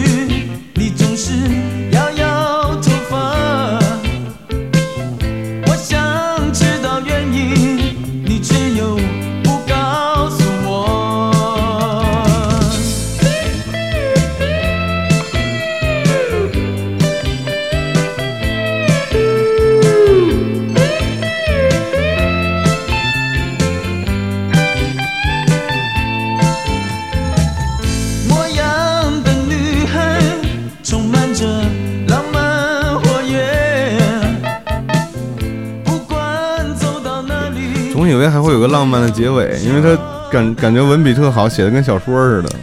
太好了，那他理所应当的爱上了你吗？爱上了谁啊？问这个写这信那哥们儿，他不是他理所应当的考上了这个，他理所应当的干了那个，那他爱上你是理所应当的吗？你怎么想呢？嗯对啊，是啊，这是不是就是一个童年或者青春的一个掠影？我刚才发现张哥在那个读到这个消毒水与发香那个分辨的时候，张哥 嗯点点头，是什么意思？这是是是有相关气味的这种 这种回忆吗？我是觉得写的不错，嗯，那为什么气味这个点特别打动了你呢？因为就是我觉得他这个就是因为他我感觉他也没有什么困惑啊，也没有什么特别大的那种像前两封信那样的东西，我觉得好像是一种就是倾诉他，我觉得他写的每个都是画面。其实你对他在描绘画面文笔像个电好影一样，特别会做比喻对，嗯特别会做比喻。嗯，其实也没有什么特别的，我只是觉得你对气味这方面没有什么特别敏感的东西啊，吗？没，其实也没有。没有是吗？但是你能说，比如你说一个味道，能马上能想到一个人吗？就是不是现在身边的人，就是以前你生活或者是一个对你来说挺重要的人。你说这个我没想到一个人，但想到一跟咱这情感有关的，就是小时候书店卖卖两本书，一个叫只给男孩看的书，一个叫只给女哦孩孩看的书。书，我当时买了一本只给男孩看的书，然后里边我就真的啊就随便一翻，然后一小漫画，然后有一个例子，它里边好多小故事，也不知道他们家真的假的。有一个就是说一男的太喜欢一前面那女孩，然后就喜欢疯了，就是他已经快辍学了，就已经不行了。然后有一天上着课，那女孩放了一屁，他以为太臭了，然后然后然后那个故事叫被屁崩了的爱情。没道理。对我这对这故事印象巨深。他这个故事应该也是好多人类似有类似的经历。我就有类似的经历，因为这个他这个，因因为有几个点啊比较戳中我，就是这个黑皮肤的女孩啊，嗯因为我之前有一期节目好像大概说过一个事儿，就是我上小学的时候，也就三年级之前，嗯，那时候我还在我爸单位那个那个那个每天放学回我爸单位，然后呢那个吃饭什么的，然后那个当时就认识一个姐姐，那个姐姐是我爸同事的一个孩子，她比我大，她应该是五六年级，然后呢。因为有时候老在这个单位里认识嘛，然后就后来特别熟。那个女孩皮肤就是黑的，就是那种黑皮肤，黑皮肤就跟那个那个那个蓝宝石之谜，嗯，蓝宝石，哦呀嗯，就跟就就是那，因为当时正好也放刚刚才石，读信的时候，我也想到蓝宝石不知谜这个。，对，嗯，然后那个，而且我们还被安排到了一个，因为我们那个他们工会啊，老是到暑假的时候想组织这些，就是在暑假，然后又在公司待着的，就是单位待着这帮小孩儿，给他组织点活动，然后就弄点什么文艺演出啊什么之类的。然后我就跟他一块儿被安排到了说相声，就说一个相声。嗯然后我是那个逗哏的，然后他是捧哏的，好像是这么一个顺序啊。然后我们就背，其实不会说相声，就是应该是他们工抄了一个工嗯他们工会的人好像写了一个，让然后小孩演，让小孩演，就特傻特傻的那种啊，有点其实有点像诗朗诵了那那种状态。但是那个时间我们就老在一块儿。就我现在回想起来，我可能第一次有这种对于异性的一个，因为小学三年级的那个时候吧，你说不好它到底是一个什么东西，但是确实是你对一个异性是有一个感觉了。就那个感觉的一瞬间，就是那个女孩带给我的。就我们有一天我们要去排练啊，当时因为要要要要要穿那个呃那小领结呀、什么的，就好像他们给安排那种衣服。然后呢，我就去他们家了，他们家在就在宣武那一带嘛，也是一个老的居民楼，筒子楼。当时那个楼道里特别黑，我记得我们俩就回他们家了，然后。在他们家那个屋，其实他们家就一个屋，筒子楼其实就是一个大的房子嘛。然后呢，他换衣服，他换衣服，他是在一个他们家特别老的那个，呃，那叫大衣柜啊，这么打开了一个门儿，然后他可能那个门儿在挡着我们俩，嗯然后他在那个门儿里头在换衣服。但是我呢，当时因为我其实一点概念都没有，然后我就，但是我就感觉这个空气啊有点不太一样，你知道吗？就我眼睛就瞥了一下那个大衣柜的那个方向，然后我就看到一个画面，就是你知道那个大衣柜的门是这样吗？然后呢，其实它已经挡住了大部分的这个人了，但是你能看见一个背部的曲线，一个背部的曲线，包括它那个黑色的那个呃，就是肌肤就对，就就是黝黑的肌肤。嗯，然后我那一下就感觉有一点儿应激反应。不是，就送医院去了，没有，就是，你你你就就有就有点东西变了，你知道吗？就是就是特别奇怪，因为原来你就是把它当那大姐姐看，你对男女之间或者这个异性之间那种关系完全没有任何多巴概念胺分泌的，但是就那一刻，可能是我这辈子对于异性的这种感觉的一个最初最初的一个启蒙，就是从那个时候，我就感觉整个。可能那个女孩一自始至终人家都觉得没什么，一小弟弟嘛，三三年级的小弟弟，嗯，带着玩儿什么的嘛。但是对于我来说，这个小弟弟来说，可能这个对于人生这个有有这么一个突然一个火花儿啪想了一下，但是这个当到最后也没什么，因为我太小了，这个很很容易也会被其他东西转移注意力，你也不会说三年级以后我以后就他妈找姑娘，就不可能有这么一个这么一个这么大转变，但是就是那一下啪，我就知道对于人异性之间是有一个特别奇怪的东西在里头。这个东西可能又事隔了三年、五年，你等到了初中，可能这个东西才反到你，又返回到你的身上。但是那个启蒙就在那个瞬间是有的。嗯，这个我我我对这个这个印象就是也是一个黑皮肤的一个，那咱晚上不得找一黑珍珠餐厅咱吃一个啊？可以找一个呗。嗯利比亚什么的，就说这味道啊，嗯我也有点印就是印象，嗯就关于人的味道。嗯，就因为我那也是小学很小，可能也是三年级，楼上也是有一个姐姐，然后那个他妈经常跟他一块儿玩游戏机，那女孩儿特好看，然后他他妈也特好看，经常穿一大风衣，然后然后我就经常去楼上跟他们一起玩那个玩他们他当时有 MD，然后就玩那个游戏机。然后他们家有一股特别特别香的味道，嗯，然后就 M D 也是黑的，你知道吗？硬联系还行。就是这那那个姐姐就很好看嘛，就是那个味道我印象特别深。但是现在想起来，因为那味道应该是他妈的那个香水或者什么化妆品的味道，应该跟她没什么关系，但就是她家里的味道。然后那女孩也特那那姐姐特好看，然后以至于我其实特别想想去她家的时候呢，我们家就是那时候还用那种就是日立电视，然后那个 用那易拉罐，有时候能能收收到易拉罐当天线嘛，有时候那天线能收到玩游戏机，对，我就特别期盼他玩游戏机。我一收到这天线玩游戏机了，我就上楼敲他门，我也想玩儿，然后我就我就其实我就想跟他一块儿玩，哪怕我玩的很烂，哪怕我就在后边看着看着他玩，我也愿意跟他一块儿玩。但那时候可能还没达到你这种情窦初开的这种，我也没有情窦初开，但是我其实跟你的那个就是想喜欢跟他在一起开心，然后也没有那种关于性啊什么那种方面的东西，嗯，远没到那，就是跟他在一起开心。然后后来我我妈就跟我说不让我去找他家了，嗯去他去他家，我不知道到底是因为他觉得玩游戏机耽误耽误我学习，嗯还是因为什么。嗯，我妈就跟我爸说，他他妈是破鞋，说老带什么各种男的回家什么这种，嗯就说别让带，不要跟他一块玩你。家可以，反正 然后就反正我不知道到底是人家是怎么回事啊。嗯，然后后来就不让我去他家玩了，就就但是这个味道我记住了。这辈子都记着。对，这辈子我都能记住。这一一一一回想那味道，我就能想起他们家那屋，嗯然后他那电视，我们都坐在地上玩手机。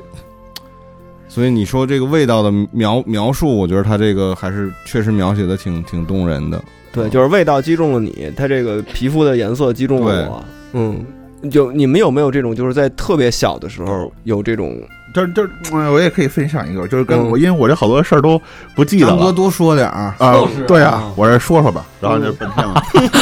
然后我就是 让我跟说，我就说不是，因为我刚才都沉沉浸在不同的故事里边在思考，然后呢，就是其实就是刚才比如说像泡泡说这个事儿，然后包括这个写信那小伙子的这个事儿什么的，，嗯对，其实也都是有过相似的经历。其实我觉得我其实可能如果说所谓的情窦初开什么的，也是从小学，然后特别小。然后我当时那个就是上小学一年级，然后班里就有一个长得可能算班里这个年级最好看的一个女孩儿，班花年年对，然后她就是她就就是嗯。住在我我那个就是我楼我我家的一个隔壁，就是其实上上下学都一起走，也就在这个上学的过程中，然后我们的关系就变得越来越好。然后呢，就是就是也是类似这种，然后每天其实是上上课的时候，上然后上学的时候，下学的时候都在一起走，然后就一直聊啊说这种的，然后在这过，然后呢就是。慢慢那种就是这种这种友谊就会，他没也不是性的啊，就是友谊越来越那时候谈性太远了。呃，对对对，然后特别好，然后呢，在这个过程中，然后我妈跟他妈，然后也是成了朋友，然后一起去，那会儿还那个北京还流行跳那个跳那种什么那种健美舞、健健美操什么的，还一块儿去，然后然后呢，然后那那那我妈跟他妈只要一出去，然后就要不就是他来我家，要不我去他那儿，然后把饭做好了，然后吃完饭，然后我们在这儿写作业，然后我再回去，我妈回来接我，我就回我就回家了，就老是这样。然后但这事儿，然后呢，我过生日，他每每次每年那个照片儿嗯，都有他，就是他都都来给我过生日，就是那种。还有我一个另外一个发小，然后后来直接这事儿已经是持续到差不多到五年级。嗯你想这个这个这个，其实就已经是挺好。我当时有一种感觉，我觉得这可能是一种永恒，就是你能想，就我感觉就是就是可能就一直要跟他就这么好。哇哦，然后那是这样的，然后呢，后来就是快到六年级的时候，然后呢，就是我妈可能有一天就也觉得可能不太对这些事情，然后有一天她中午她就来找我，然后呢，他就然后就是上学又要上学一起走了，我妈说今天就不能给他开门。然后那女孩就当当当当当敲半天，然后操这事儿就，然后呢，后来他可能也意识到这些东西，然后就，然后从此之后就就没就就慢有点就慢慢慢慢慢就没有就就形同陌路。然后他就后来等他到初中的时候呢，就是小小学那会儿嗯考初中，然后不是都西城的，我是西城的嘛，然后有什么三中、什么几中那几个好的，然后他就去另外一个学校，我就去另外一个学校，然后这种感一下就没有了。然后后来他等于说就是我们也就没什么联系，然后后来他就特别早就出国了。然后呢，但是这个事儿其实我有时候也会想起这个人，因为他就是真的是时间太长，而且就是说说到味道的时候，他们家也是有个可能有点那种香水或者喷的什么那个那个味道，就一直是很固定的一个味道。家里边的每次去他家的味儿和我女家的气味就不一样。味道，然后就是这个，就是就是这种，就这种也友谊，就有点像那个写写的似的。然后，但是我们俩又不太一样点，那我们确实关系比较好。然后呢，后来就是过了好多年，我都在就是在外头上班了嘛。有一天，他突然也不知道怎么找到我了，他就在澳大利亚加了微信了。嗯然后我就，然后，我就是，然后，想说，呃，这他那会儿上初中的时候，还每就是每就是差不多每到什么圣诞节什么，都会给我写个卡片，我也给他写个卡片，然后就其实住的很近，就没有再有联系。但是然后会互寄卡片，对，然后但是他们家的变故其实挺大的，也是父母离异，嗯然后两个两那个都出国了，等于他自己等于变成就是有点像，那就是刚才那个就是等于一个是爸爸家，嗯。一个是妈妈家，都在不同的国家，然后他自己就跟着他妈那儿，然后在嗯。在澳大利亚，嗯。然后后来就是他就突然又加了我，这个人已经就是因为我对他的印象还是小学的那个穿着校服的那个样子，然后他现在再看他那个就看他头头像什么的，就是一种很成熟的，影就是如果在上里边就完全认不出来这个人，嗯，然后后来就跟他就就也挺高兴的，就聊一聊。没见着本人是吧？没有，他他在国外，然后他可能是通过微博还是什么东西，就搜张新萌或者搜名儿嗯。找到我了，然后就就是聊了几句，我说你挺好的什么什么的，然后但是他那会儿你看我们都已经三十多岁，肯定就是说有各自就是那种呃不不是这意思，就是说他有他的生活，就是 不不是，然后就还有大家就说你挺好的啊什么什么，就反正类似就说点什么特别客套，然后那些东西就过去了，然后后来就是又过段时间他就给我把我给删了。啊，然后他可能也就觉得这个东西就是没有必要再再持续什么，然后在这个这个事儿就全就彻底就没有了，这就是就消失了。就消失了。这这这就那个真是，你看那会儿就是是每天都在一起，那他这就是你之前故事的那个一个结束，一般就会以这种因为我当时真的就是结尾收场小学，我以为这就是一种永恒，就就是是感觉就一直是会对，有的时候你在一起，然后上初中、上高中什么，就是这种的一个感觉。是有时候你还不如留着这一个懵懂的记忆，就像你之前分享你的故事的时候，哦那个姥姥嗯，是吧？对，也许你见到的时候，可能就是所以我这我那个状态是最好的了，就是我就没有跟他在成年的中间再有任何就就成年人的形式交往。所以这种事儿，我觉得就就包括咱们回到这个故事，我觉得不要太苛求能有什么这就是一个记忆。就好了就是这个这个就挺好的。嗯，张哥这话挺狠的哈，以为这是永恒的，因为我的我就是小小小小时候不懂，觉得就是这种关系，是我知道这种友谊可能是一个就一直会这么就就对你也不是说非要跟他之后发展成什么样儿，但是你只不过就是像这样的状态，可能会一直持续但给你下去。删了也挺狠的，但是就是成年人嘛，成就就年人的可能就是删了这个就这没有什么可有点联系的，意思就是他可能想知道知道你最近怎么样，然后可能哎真搜着发现就真是你，然后那你觉得他为什么给你删了呀？就是可能我我不知道，你看，你得想想那个事儿啊。那再来虎博士你要微信有点那个开始向你推销那情感骗子，这事儿你想过吗？五十块钱挂号费，这你得这是那八卦掌，这这呃这你得听听啊专家好，但反正就是说删了这个，我嗯不知道是这可能不是个恰当的例子，但我在想就是说。我这个没有说特别亲近和特别那种产生强烈情感的这种童童年的那种初恋，但是比如六年级坐我后边的一个女孩，反正当时觉得这人特独特，因为她老那个上上课，她就把那她穿一双小皮鞋，然后她把小皮鞋脱了，把两个脚就这么搭在暖气上，就跟那大爷似的那种，就是相当于在我肩膀这儿，她把脚搭在暖气上。对，然后我这一看，我说我操，这什么意思？挺挺潇洒的。对，挺潇洒，然后头发短短的，就很非常短。然后那时候他看一本书叫《花季雨季》，哦然后我那会儿就，然后也被他带着，我也看。然后我们嗯俩就上课老说话，就聊这书。你想两个六年级的孩子聊一个十六七深圳的那个嗯情窦初开的那些故事，老回头跟他聊，对，就老聊，然后然后老师就就老说我们俩，就是你们老聊，嗯，就反正就是说，然后也没感觉到说这一定是个特别有情愫，但就有时候，比如早上看他迟到了，就是想这人怎么还不来，然后就想着跟他聊天什么那种。嗯，然后结果呢，上初中了，大家不在一学校，其实他上的是比我更好的学校，什么朝阳外国语可能是那种。然后他，呃，因为我也觉得他学习挺好，他英语很好，发音让你觉得特别洋气，嗯让你觉得你土一点。对。然后呢，我就给他写了一封信。其实当时就是上初一的时候，我说我我想给他写封信，因为大家留那个同学录都留有大家那地址、什么电话什么的。对，那我给他写了封信，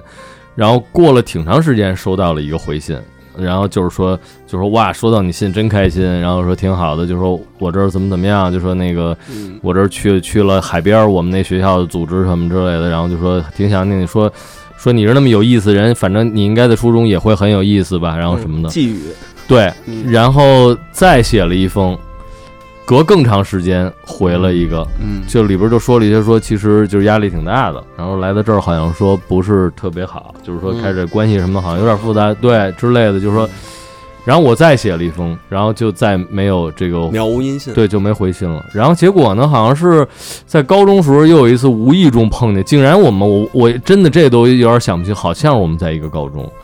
竟然就转着考的一个高中还是怎么样，反正还是一个考试里见，应该是一个高中。嗯，再见到，因为这真是大家就是说，我就长成现在这个身高了，嗯然后她确实是稍微矮一些，可能一米五左右那种身高，就属于很矮小的女生，嗯对比一般女生还再矮一点儿。然后呢，可能也是当时一发育，就是说长长了一些青春痘什么之类的，然后一见面就感觉。就是都没什么太多亲切感，就是说想聊两句，然后他就有点对聊两句，然后他有点匆匆的就就要走了那种感觉。哦，然后，然后你心里也觉得有点惋惜，但你也没想挽留住那种感觉，就反正就那么一个。但我不知道这个，呃，但我觉得啊，张哥的那个女孩把他删掉，我觉得肯定是说了什么？一定动摇了一些心里的一个东西，或者说让我想到另一个例子，呃，可能说的有点多了没，觉着，嗯对，你们说的有点多了，但是这个可能跟你的更贴近。嗯，张哥发了一张自拍，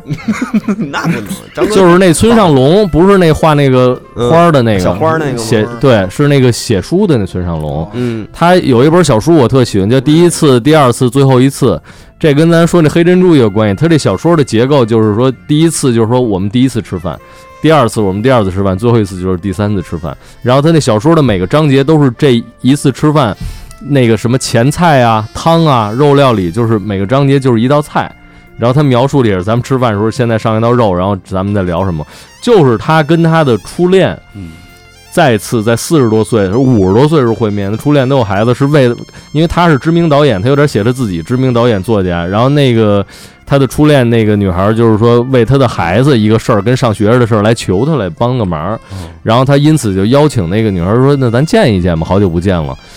就吃饭，吃的是高级法餐，所以每个章节的这个。吃到第三次的时候，也是最后一次，他们终于就上床了。然后他里边他还写，他就说他也发现自己那个身体也不太灵了，然后发现这女女女孩依然有当年的美妙，但是脸上，比如说那些褶啊，脖子上那些赘肉的褶什么的，隆起的小腹，他写的很细。他就说他也他也发现岁月不饶人，反正俩人的抚摸。然后他说他们住在一个有点那种呃城堡似的那种，刚吃完那饭，然后这个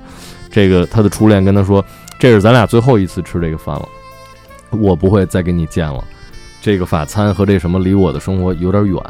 它会让我没法活在我现在的日子里。咱们就是谢谢你，就这些，这也就行了，咱们就算了。所以是不是你们其实还有这个更多的事儿，你也没说？没有没有没有没有，这 个确实真没有，确实真没有。开玩笑就是聊了聊，反正聊了说给你聊。我是觉得他可能就是真的是就是也不更也可能不不是同时加了我一个人，然后呢就是找了一些同学，然后大概就是觉得可能因为那个关系确实。太太太深入了，当当小小之前的时候对，所以可能先找了，然后也就简单的聊了聊，然后呢，其实可能就是可能看看你朋友圈在发什么，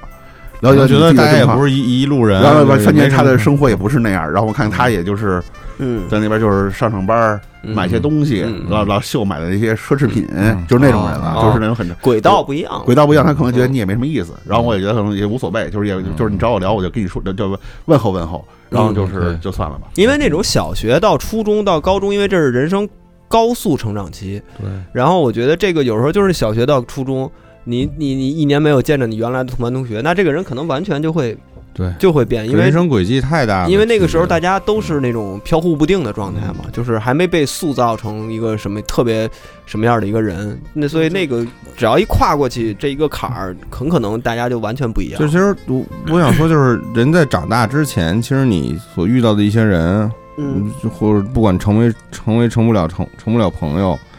但是这些可能不是你自己选择的，嗯。是你被安排到这个学校，或者你父母帮你安排给你放到这个环境里，对，其实你一直是一个被动接受的状态，嗯。但是你在长大成年之后，其实你你所处的，包括你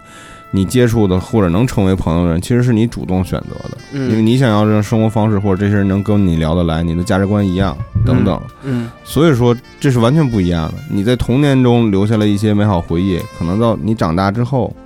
是完全不一样的一个一个状态，这个人完全不是你能去了解的，中间变化太大了。中间变化太大，各种事儿你也不知道人家经历过什么，，就是你，你之前就是咱们聊过一个电影，说你我说我不爱看爱情电影，嗯。你说那你也有些经典的你也不看吗？比如说《爱在》系列什么这种，嗯。我就喜欢看第一部，嗯第二部还行，嗯。第三部是烂片儿，嗯。因为我觉得他把一些美好的东西破坏了，嗯。就就就是这样，我不想看到结果，嗯嗯。这个结果跟我没关系，嗯。对，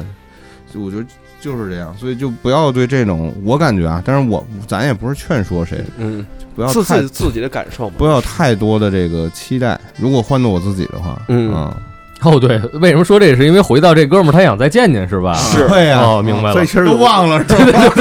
我说对，其实没必要，就是好多东西就是留在里边的时候，就随缘吧。对我觉得你要万一你们真在哪天在，但也没有刻意说要删了或者什么的，也也也没必要。如果你们要真在哪天在街头上碰见了，说互相聊聊什么的，也挺好，都是好事儿嘛，对吧？他的意思是说，这女孩现在是一个科学家，是应该是一科学家。对 OK。对，那是不是你也得想想，你跟科学家到底是不是一个世世界哎呀一个频道。现在他就是 Happy 两千在实验室里做实验，是对 是是属于这个状态。对。对，我不知道这个来信的这个人自己是一个什么生活状态啊，但是看你这感觉，好像跟他好像是区别还挺大的。对，起码你应该不是一个科学家，但你是个文学家，你的这篇 哇，文笔真的很好，真的嗯。棒，现在还在想着鸭子在所以你们俩可以文理不分家。没错，也有可能是一种互补关系。双峰，对，也可能啊，这个这我觉得这就是随缘，这个当做一个自己的记忆胶囊，然后。就这个，其实有时候对自己，你跟他说这个一一瞬间，这密保通过了，他各种回忆都都回来了，这个就是经历嘛，你自己的这个属于你自己的一个记忆经历，我觉得这个就够了。其实对于我来说，对我个人来说，这就够了。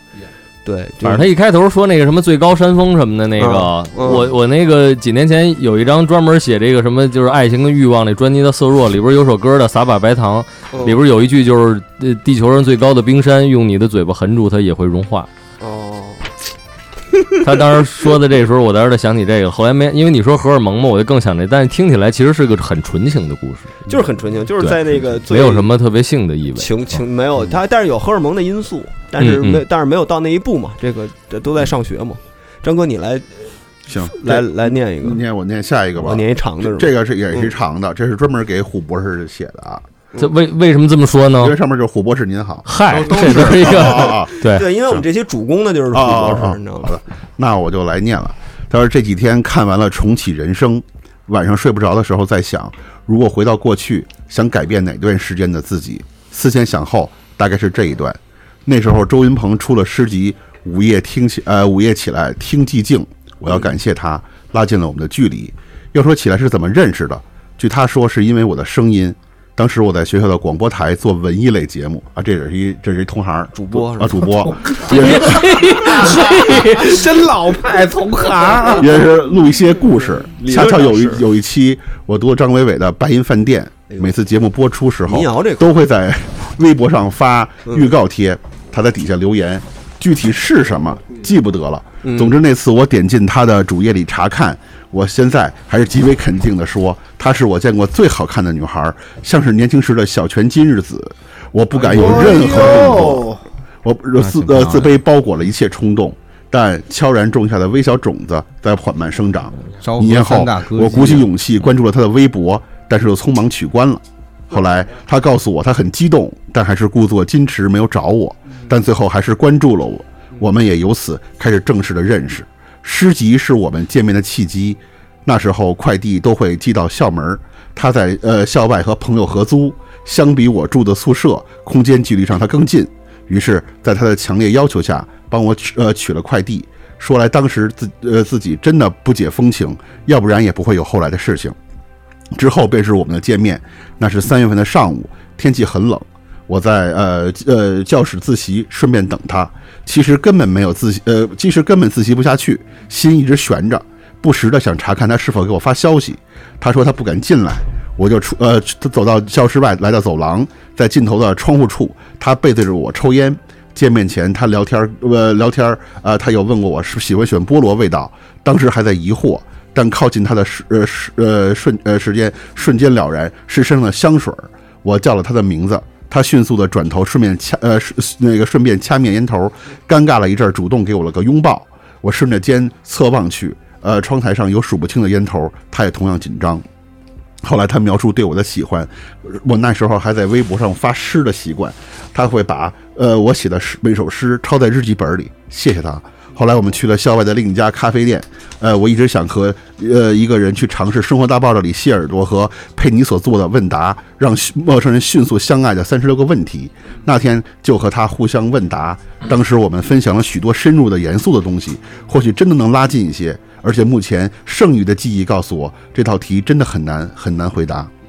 还有一些细很细小的回忆，比如第一次送他回出租屋，在楼下他邀请我上楼，我连忙拒绝。比如在出租屋里，呃，他呃给他做饭，他环抱住我的腰，比如我们晚上一起看《闪灵》等等等等。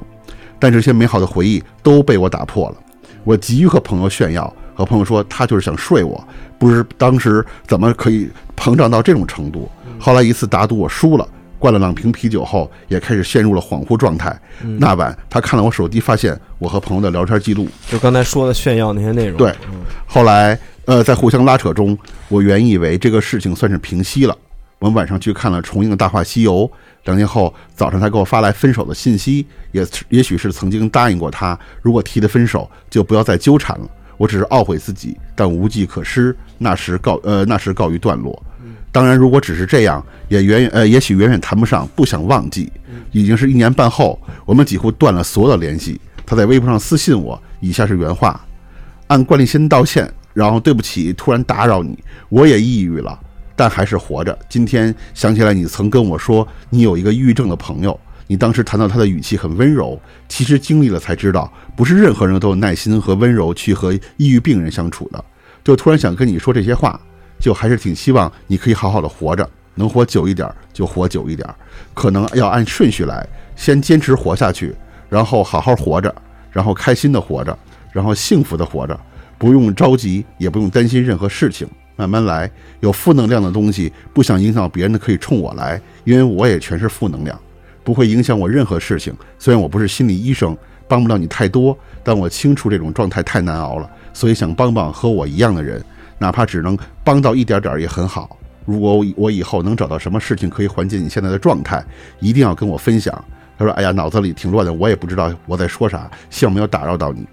我当时在日本留学，或许呃，或许我是是我总是发一些很丧的东西，让他误以为我患有抑郁症。后来我们重新加回了微信，他好像还住在学校那边。他询问我很多关于心理医生的话题，我问了朋友，总之把知道的都告诉了他。后来没过几天，他告诉我他被检查出双向。他和我说，他每天都睡不着，会会在想活着到底是为了什么，自己这么坚持还有什么意义？我都会尽大可能的安慰他。有一天，他连着呃发数十条语音，声音无力但痛苦，带着哭腔，控诉着我为什么不让他继续，呃，或者为什么要救他之类的话语。那些我都不敢再听第二遍。后来他告诉我，医生告诉他，如果手腕上的伤口再深一点，也许就已经成功了。这次之后，就像如同呃溢满的水被打翻在地，再没有太大的波澜。我只我只记得他剃光了头，还和我说很凉快，在脖子上纹了个滚。当然，大多时候只敢只敢呃就是遮着。同年年末，我放假回国，和他在学校见过一面，两个人或许有些尴尬。虽然时间很短，但是我觉得大家都温和和淡然了许多。后来我还和我还会偶尔问问他的近况，给他发新写的诗。再后来，因为一些原因，他微博账号没了，我的微信账号也没了，我们就彻底没了联系，也不知道他最近过得怎么样。希望能按自己的希望的样子去生活吧。不想忘记的原因，或是因为他给我带来了很多影响，包括我后来想读人类学，研究生死观和生前葬礼。或许是因为他对我，呃，是让他让我对性别议题有了更多的认知，呃，审视并拷问自己过去很多的劣迹。或许也是因为他是唯一愿意读读呃通读我写的所有东西，甚至还抄下来的人。谢谢他。最后感谢虎博士，感谢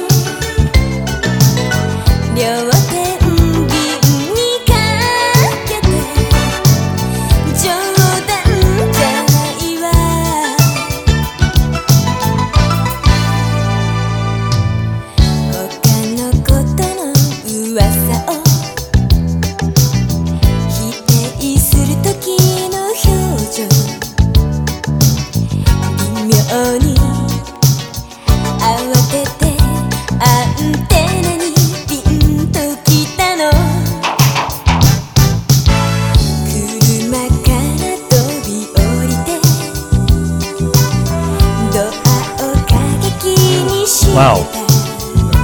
め张哥读的真不错た止，めないで他写的也很好。指先挟んでます张哥说点啥？张哥你先说呀。对，别谢谢，怎么准备谢幕了？真是我我已经开始说了，嗯，你读完读你读下来，你觉得你有什么感想？对这这一段这个叫他这就叫情感经历吧。我怎么怎么怎么不欲言又止，这个怎么说呢？怎么回事？卡在哪儿了呢我想？想，我想想怎么说好。 我是读下来，我刚才其实有一个瞬间，我是放，我是觉得他就是在日本的那段，两个人都叫抑郁和那块儿，我就是确实有点难过，就是挺挺，就是因为我觉得他这，但是吧，我就觉得这两个人的感情好像就是没有那么就是基础那么好，从最开始的时候就有这个问，就是我想想，就是他们可能就是因为这个这个他是一个电台的一个主播，然后这个女孩就是听，因为他听他的节目，然后喜欢上他这一点，但是后来其实感觉他有点怎么说，就就这个结束太草率了，是不是觉得嗯，你说他前期的那个，就是好感觉好像是快速进入一种什么一种就是恋爱关系的关系中，然后但是好像又嗯很快速又没了。对就是前面这段时间在学校里头，好像是在学校里的这段时间。对，感觉按按说就是，但是我觉得他的真正的情感的链接是在之后。对，就是他之后不是那种呃恋人关系了，这种状态下，好像他们的这个内心的这种呃连接好像更深了，或者是跳脱出了这个恋人关系以后，然后变成一个互相扶持的一个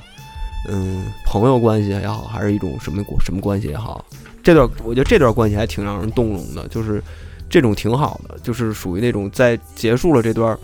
感情之后，大家还能像一个朋友或者是知心朋友之类的这样有这么一个保持这么一个状态。我不知道这个是怎么做到的，就是我我我我好像没有这种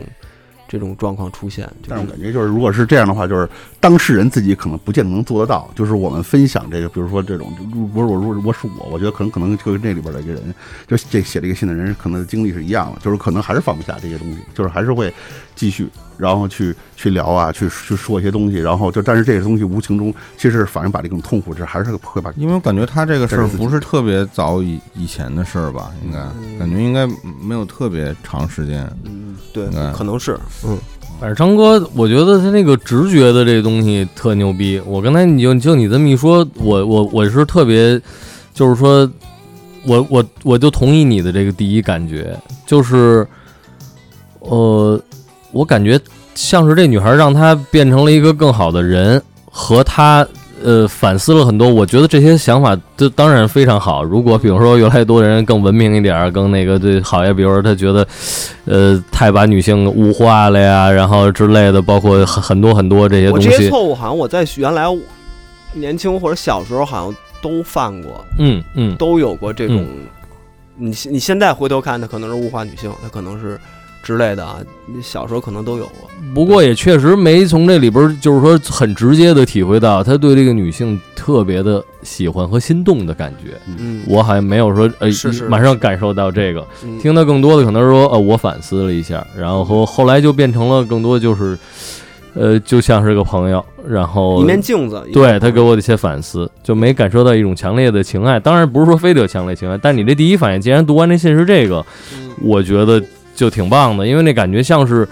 穿越了这些。说白了，哥们儿，你是一个诗人，我这就写信那个。嗯但你到后来你，你你特别像一个现代的文明人。当然，这两个事儿是绝对不是冲，绝对不是冲突的。对，但是冲突的案例，呃，对，当然你你我不想让你当那个特别 糟糕的那种呃骗炮的诗人，或者沉浸在你自己的那些自恋里。但是，嗯呃，这从这里边儿呃这么多理性的呃，让我看这他也不是一个爱的一个呃，对我是一一个承受者，他其实就就是讲讲述了这段的经历，就是他的经历，嗯然后只是就是说，这个女孩可能就是因为这个是他的听众，嗯然后他就因为这种原因，然后两个人有点萌动，然后产生了这种气浓度了，可能就俩人就快速在一起了。呃，对嗯，但是在这个过程中，他在说到，比如说因为炫耀啊什么的，让这种关系很快就破裂了。嗯但对这其实对他来说也没有太大的一个一个那种，就是爱的很深，或者我很很很很互相那种拉扯。对，然后但是在这只是在这过程中，因为就是这个这女孩的抑郁抑郁的问题，嗯让她开始重新产生了一些，也不知道愧疚也好，还是自己对自己有一个反思，我觉得。对，就是这个情况。就是玩意儿，就是说我其实也越来越倾向于，比如说偏向于理性的这个，但因为咱们聊的是这情感，就是说嗯，这两个东西的冲突，就是说，当你特别理性的越来越说一事儿，一定里边感性的成分是少的，是就是。呃，就会体验不到，比如像上一封信那小鸭子信里边儿，我操，那么浓烈的，就是说这个人的这个情感因为你是掩盖不住的。其实你你的心动，你是掩盖不住的，这跟文笔也有关系。呃，对对对，毕竟这那个是小说小说家，这是诗人，是 他的表达方式不太一样。就驾驾驭不了长篇。反正这哥们儿也没有什么问题需要解决。嗯我我我们很喜欢你的故事，只不过对这么着来分析一下文本嘛，因为你是诗人，所以对你的要求更高，你得让我们更荡漾才行。也也不好说什么，就觉得挺羡慕小泉今日子这个年轻是。的 这，个我们刚才搜了一下照片，这这有点个冲击还挺大的，有点惊呆了，所以可能刚才对你的这些不好的意见，因为嫉妒你，不好意思。咱们就可以，因为差不多了，我们这期，因为那个我们光是今天筛选出来这些都没念完，所以我们只能是，呃，时间上我们就把最后弄两个短片，有具体问题的你。留那两个好的，你会留着。然后其他的这些呢，我们还会在下一个 下一次虎博士在巡诊过来的时候，我们再给他那个念一遍啊。对，太棒了。那咱们这短片，咱们这就一页纸容纳了两个短片，咱们就分别来吧。分别来。嗯短片一，我对每个人都是蛮信任的，喜欢的人也不例外。但是偶尔也会胡思乱想，觉得我喜欢的人要是喜欢上了更有趣、更优秀的人怎么办？嗯有了这个想法，就会出现各种其他的小想法。我该怎么才能做得更好、更优秀？怎么才能一直保持让喜欢的人一直觉得我有趣？嗯我对喜欢的人做的是不是还不够好？我该怎么做才能做得更好？迸发出的小想法太多了，就偶尔的烦恼就变得多了。该用怎么样的心态面对这个主想法呢？但是又怕自己的多想导致感情很沉重，又怕喜欢的人接受不了，觉得压力太大。嗯，你们这个你们想过这事儿吗？呃，十几年前吧，就是你想把自己变得更加有趣，然后然后能让你喜欢的人或者十几年前，可能你会想，他凭什么喜欢你？你到底哪儿哪儿吸引他？嗯或你会烦恼于这种问题，但是现在应该不会了。现在感觉有点破罐破摔了，就不再会有跟这个中年人不再会有这样的烦恼。张哥有过这种吗？就是对呀、嗯想要努力，把自己变得更现在还有我我觉吗得没有，就是我觉得这事儿都是一个，就是就是我我感觉这个事儿都是一个最高值在。就第一次的时候，就是谈恋爱，就是我会说特别认真，想一些东西什么的。然后，但是有的时候这个东西就是，就比如分手了或者怎么着，就感觉我那个值就下来一点儿。然后，但是现在就是说，不是说对人家不好，就是也有点像泡泡说的那种的，就是我就这样。嗯，因为你本来就这样，是，嗯我我我我觉得如果让我改改变成另外一个人，我觉得特别难受。这个是行为，嗯就让我去做一些就是比如说那种看起来很正常的，但是那种行为，我我有点不行。就咱们是每次就是别人的问题，到时候最后变成了咱们自自己互互互问啊。我想问张哥，那你是什么时候看开了这件事，觉得操，我没有办法为别人改变什么啊？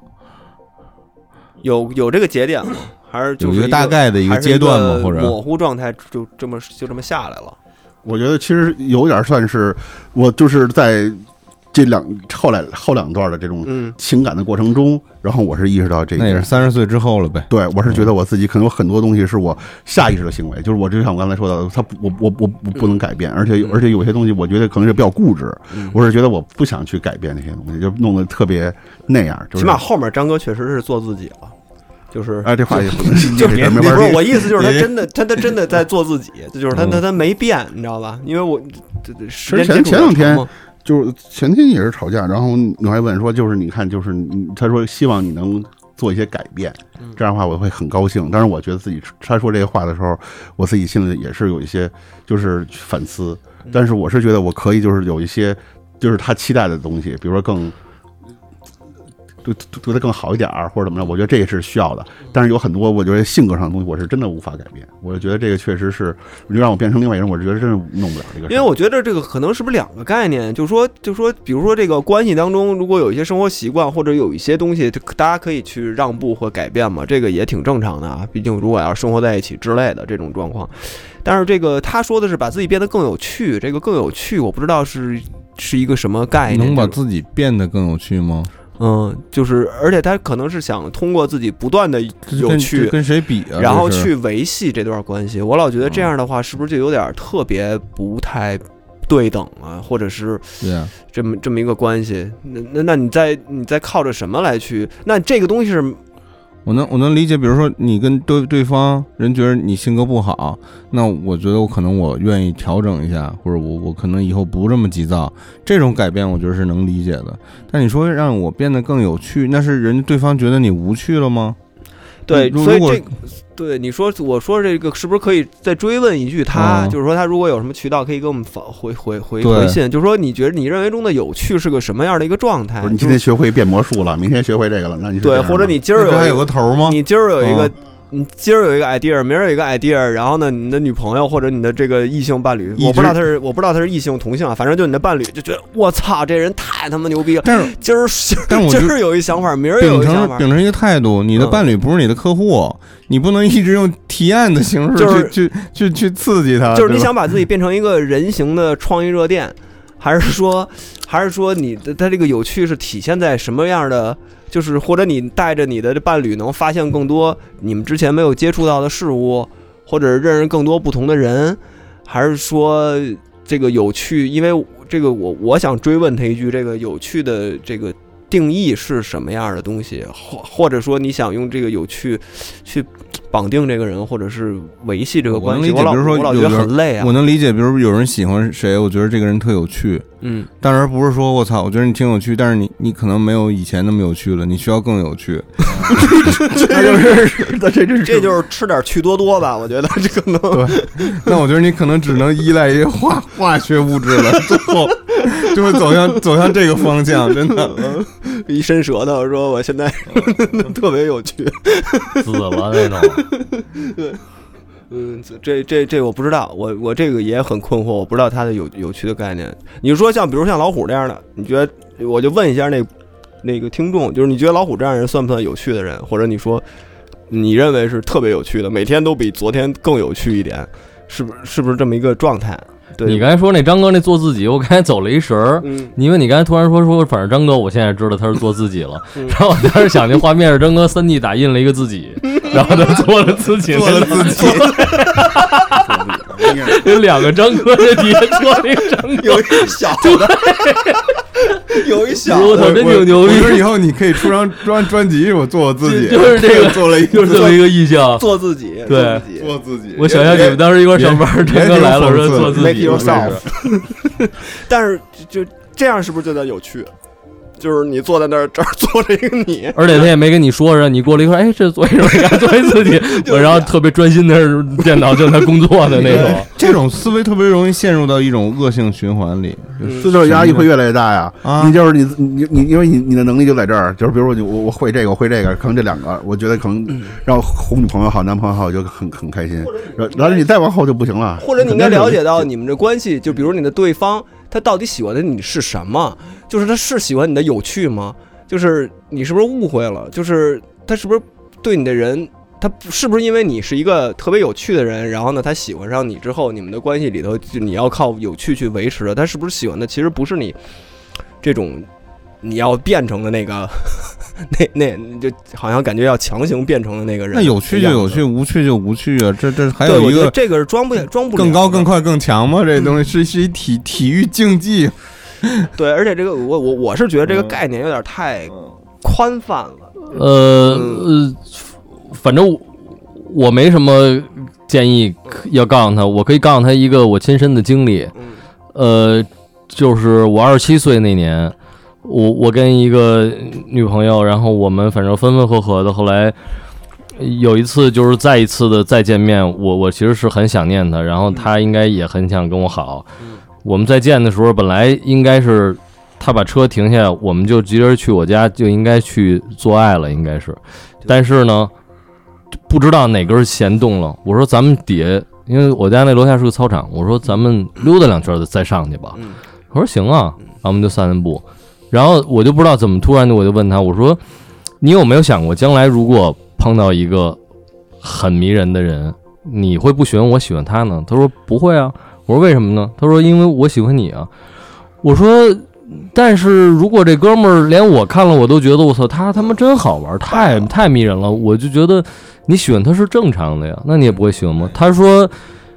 那还是不会啊，那因为我们到时候是是我选择了跟你在一起了呀。我说这个没法说服我。我说如果是我，也许我碰到了一个让我很着迷的人，我会不顾一切的离开你的。我们说完这个话，他就哭了。然后我们在沉默的走了一圈之后，他走进他车里，他说：“我想在车里待会儿。”我说：“好吧。”然后我就回到家里。那天晚上我们就分开了。一样没有什么结论，只是对那个单片的这个。但 但是你这里边阐明了一点，哥们儿就是心理压力更大了。就是说，我这这老虎这故事里边，他说了一一个事儿，一个透露了一个比较重要的信息，就是我觉得这个人有趣，不代表他也觉得这个人有趣。嗯呀，就是你老觉得我想变得更有趣，但你想变得更有趣这方式，人家 人家觉不觉得有趣？人可能觉得你疯了，人觉得你疯了，嗯，你干嘛？你要有趣疯了是吗？对，有趣疯了。我不想让你疯了，就就就陷入了一个这种说的太对了，对，反正我就想说，朋友，我的看法其实就是，人的心要走，谁能看得住呢？对就不要这么折磨自己吧。对，我觉得是不要折磨自己，这个还是就是这这，我觉得这就到一定程度，那我觉得可能跟有趣不有趣是没有关系了。也可能被嗯这几年这些互互联网鸡汤什么有趣的灵魂啊什么这种给给给给左右了或。者老想他妈努力，努什么力啊？不是什么事儿都可以努力的。啊对，是的，你要觉得自己有趣，那你就觉得自己嗯操，我就是牛逼，我就是太有趣了啊！嗯要有这个自信。你要是他要觉得看着你觉觉得你怎么着都无趣，那就是他就是你没记戳中他的因为点，因为那就这样的，因为谁跟谁都不是傻子，就是如果你这个人在呃让我知道你在处心积虑的在变有趣，你知道你知道这事儿就挺无趣的。这事儿就变得好像挺没劲的，不能把有趣去储蓄。对对对对。说 咱们进入短片二怎么样？嗯，短片二，咱们最后一个啊，最后一个，这是最后的了。哇哦！嗯，咱们这期最后一个，同男友相识八个月，开始正式交往差不多有三个月。在此期间，我们都在北京，住处距离也很近，因此保持了一个比较频繁的线下交流，度过了一段真的非常快乐的时光。在正式交往前，他就说想搬去上海发展，只是当时还是一个不确定的想法。于是我还是怀着快乐一天是一天的想法，还是主动开启了这段恋爱。但与此同时，随着时间推移，他最终还是决定要去上海。他房东突然收房，又将这个想法的执行赶上日程，倒数般的过完最后日子，就在今天，他彻底搬走了。对于他走这件事儿，我基本可以理解。毕竟人的一生中，如果能有自己非常想去追求的目标，并通过行动真的可能去达成，这本身就很难得。换做我也会做同样的选择，只是我不知道接下来该怎么办。想到有可能我眼看着两个人的爱意逐渐消失的这个过程，就非常难过。并不是在预设悲剧结局。众所周知，异地恋没什么好下场。我的男友又偏偏是很少线上聊天的人，他打字时的表达也真的很灾难，和面对面交流时判若两人。但这即将成为我们之后很长一段时间里的交流方式。对于异地，他给出的解决方式是多打视频、多分享生活，尽量多出差来北京。我有假期的时候也经常去上海，或者一块儿去别的城市玩，不拉不拉不拉。而关于结束异地的规划却没有，问也问不出个四五六，走一步看一步的意思。后来别的朋友开导我说是对方现在工作发展处于非常不稳的阶段，不敢说太遥远的事儿。行吧，又换位了一下，我可以理解了。我的异地方案是先如他所说的相处模式来一段时间，如果感情还不错，一年左右我会努力换到上海去工作，结束异地。但总觉得哪儿怪怪的，可能是总有一种似有似无的被动感。我目前的工作和薪水都还行，处在一个非常平稳的状态。如果我将来换城市，就相当于需要进入一个新的不稳定的环境中，并要度过未知时长的适应期，工作生活都是。男朋友也说不希望我为了他而离开北京，以个人发展为重。按照理想状态，我们就是在不同的城市各自狠狠搞钱，有空就见面一起玩，线上保持交流，用心经营。理想的异地状态，我不知道是否真的存在，以及能维持多久。线上说一百句和线下能摸到的真人绝对不一样，所以还是应该有一个结束异地的目标。但现在这个目标，目前看来只有我一个人在做出让步和努力。问号，但人生苦短，我也是大人了。会明显体会到，遇到契合度较高的人是一件很难的事儿，所以我一方面不想轻易的失掉他，又对当下这个局势非常迷茫。最后，感谢大家的阅读。如果所以电波的朋友们，你们是我，你们会怎么做呢？虎博士会怎么做呢？不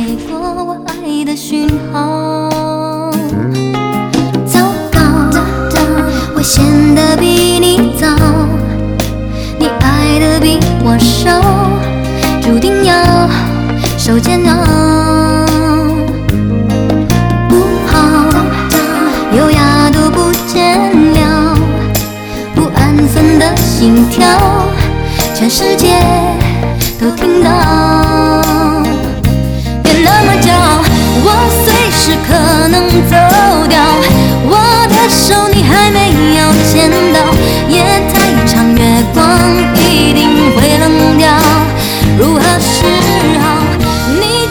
我一个。我呀，比如之前有一个感情在在在在在在外面，就在不在这个城市，就是呃，我当时已经做好这个准备了，就是因为我我我是不喜欢那种强迫他们那个对方去，你就说为凭什么男的到一个地儿，这女的就得跟着他到这个地儿？这件事他得抛弃他的生活，抛弃他的工作，为什么得非得到这儿来陪着我？然后我这边好像嗯有主导，这个这个这个我也 做不出来这个事儿。当时我就想的就是，那就是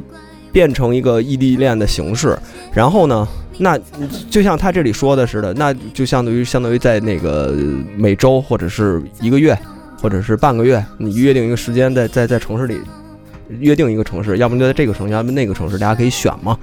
然后进行一些线下生活之类的见面之类的，然后我也做好这个准备，就是很可能这个东西就持续不了，就是我会有这个思想准备。但是你要说让我去抛弃我这边我自己的生活，跟他去那边，我可能也做不到，然后他也做不到我这边，那我们就互相不强求。那我我我也不想强求任何人，那那就是这个状态能保持多久保持多久。但只不过幸亏后来他回来了，这是那个另外的原因，不是因为我的原因。就所以最后你们分开也不是因为异地的原因，对对，就我就说，就这个状态是一个，这个状态就是一个我认同的这个状态，就是我我我我确实也离不开这个城市，然后呢，他他确实也又要去到别的城市，这件事儿只能互相尊重。那之后就是随缘，我也我也不知道这个线上这个异异地这个东西能维持多久，就是幸亏那个时间比较短，我不知道如果是一年、两年、三年，你要是真是一直这种状态的下，这个就没法去强求我去或者对方去，必须得让你保持大家还对对方那么感兴趣。我觉得这个是我我做不到的一件事儿。对三叔好久没说话了，嗯，你那异地那个，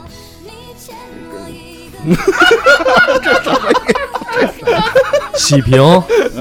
大林蟒给人看大蟒蛇那个，三叔是不是很很很久很久很久以前经历一个短暂的这样的，是吧？很久很久很久很久以前，狼丛林奇谭呢是吧？但是你那个真的很异地啊，就是你那个是对，就是时差的事儿了，已经是。就就就是以前听你说以前好久以前的事儿了嘛。对，就你没来北京之前，我听说你说过有这么一个事儿。听说，嗯，你觉得这种东西好几十年前的事儿。你觉得这种东西能长久吗？以你的经验来看异地恋啊，没戏。乐了，太牛逼了！就是你从来就没有不乐观对这事儿，就从对对对，我觉得异地恋根本不可能，就是大林忙也缠缠不住，缠不住，缠不住，缠不住，森然也缠不缠不住。毕竟我现在现在的也是写异地恋电影的，不，因为三叔这个很就是他那个就是只因为异地恋就会出出有时候就会出现这个类似的状况嘛，就是你正异地着呢，然后呢突然真人线下就会出现一个另外一个人对。出现，那这个好像还好像还挺脆弱的，就是异地恋极其脆弱，就基本上没什么我。跟你说啊，嗯你嗯知，道谁是异地恋之王吗？你。你。我操，异地王，所以都很脆弱。嗯。我连续的经历了四段异地恋，哇哦，从学生时代就结束的时候，留学的时候，嗯。然后到到到中间有一个不是异地的，然后变成了异地的，嗯就是我后来去南方上班了嘛，嗯然后就那个了嘛，嗯嗯是然后又又经历了一个异异地的，嗯是是我们在一个城市认识的，但他去了另外一个地方，嗯然后非常痛苦，非常的折磨。然后我给我的感受就是，我想努力在维持这个感情，但是人家就是觉得，操，这个事儿咱们还是顺其自然吧。嗯就如果是这样的情况下，我觉得就不要努着来了。就嗯然后再往后的一段是什么呢？反过来了，嗯我觉得这个事儿吧，呃，就是大家还是就是顺其自然吧。嗯人家是特别想努着来，嗯，然后就是对方受伤害。是啊，然后再往后，就是 哎，好像多了一个，其实是五个。我操，这么五再往后就是大家就都没有什么承诺，嗯就是能在一起就在一起，不在一起也无所谓嗯，啊。那你觉得最后这然后段三叔好像也见过那个小姑娘啊，那你这嗯你觉得最后这一段的话，它整个的没有像之前那么难受，或者不像就是就是可能留下的美好的回忆会多一点儿啊，但是大家也都想的比较明白，然后不会说给对方太多的说，我操，这个你以后努力，我这不是都不是异地恋了，异国恋，你知道吗？嗯什么你以后回来好好发展，或者是我以后再过去，我觉得这种东西就空穴来风嘛，就是、就这个承诺无法，根本无法兑现。嗯对你怎怎么这不不你过去干嘛？嘛去？这不只是距离的问题，问题它就在于它不简简单单是距离。嗯就像你前面说的，因为你人是社会性的动物，你会遇遇到无数种可能。对，你你你怎么可能啊？你为了这个事儿要要就就把别人拴住了。对，当然我知道有很多反例，我有身边有有很多这个跨国恋情，最后大家还走到一起的也有。嗯但我觉得这个还是分人，而这个概率有多少，我肯定没测算过。你愿意成为这个概率的牺牲品吗？嗯我觉得一般人可能不太愿意。反正我是坚定的觉得，如果你想经历一个长久的恋爱，毕竟你这才三个月嘛，还是慎重一点儿啊啊，就是还是想清想清楚你自己想要什么吧。是不是就让他做好一种打算，做好一种准备？对嗯，对，就就像你刚才说那状态，你自己心里得有有数。得有数。对你我觉得就是有数吧，你自己有个数，嗯就，是你知道这是一个什么状态。然后八十六，而而且我感觉啊，他他了了八十六有解点高。了解他，他跟他这男朋友，她男朋友是一个非常理性的人，嗯也也说什么啊，你不要为了我过来什么怎么着的，嗯，就是看看似冷血啊，但是其实他很很理智，可能也有数。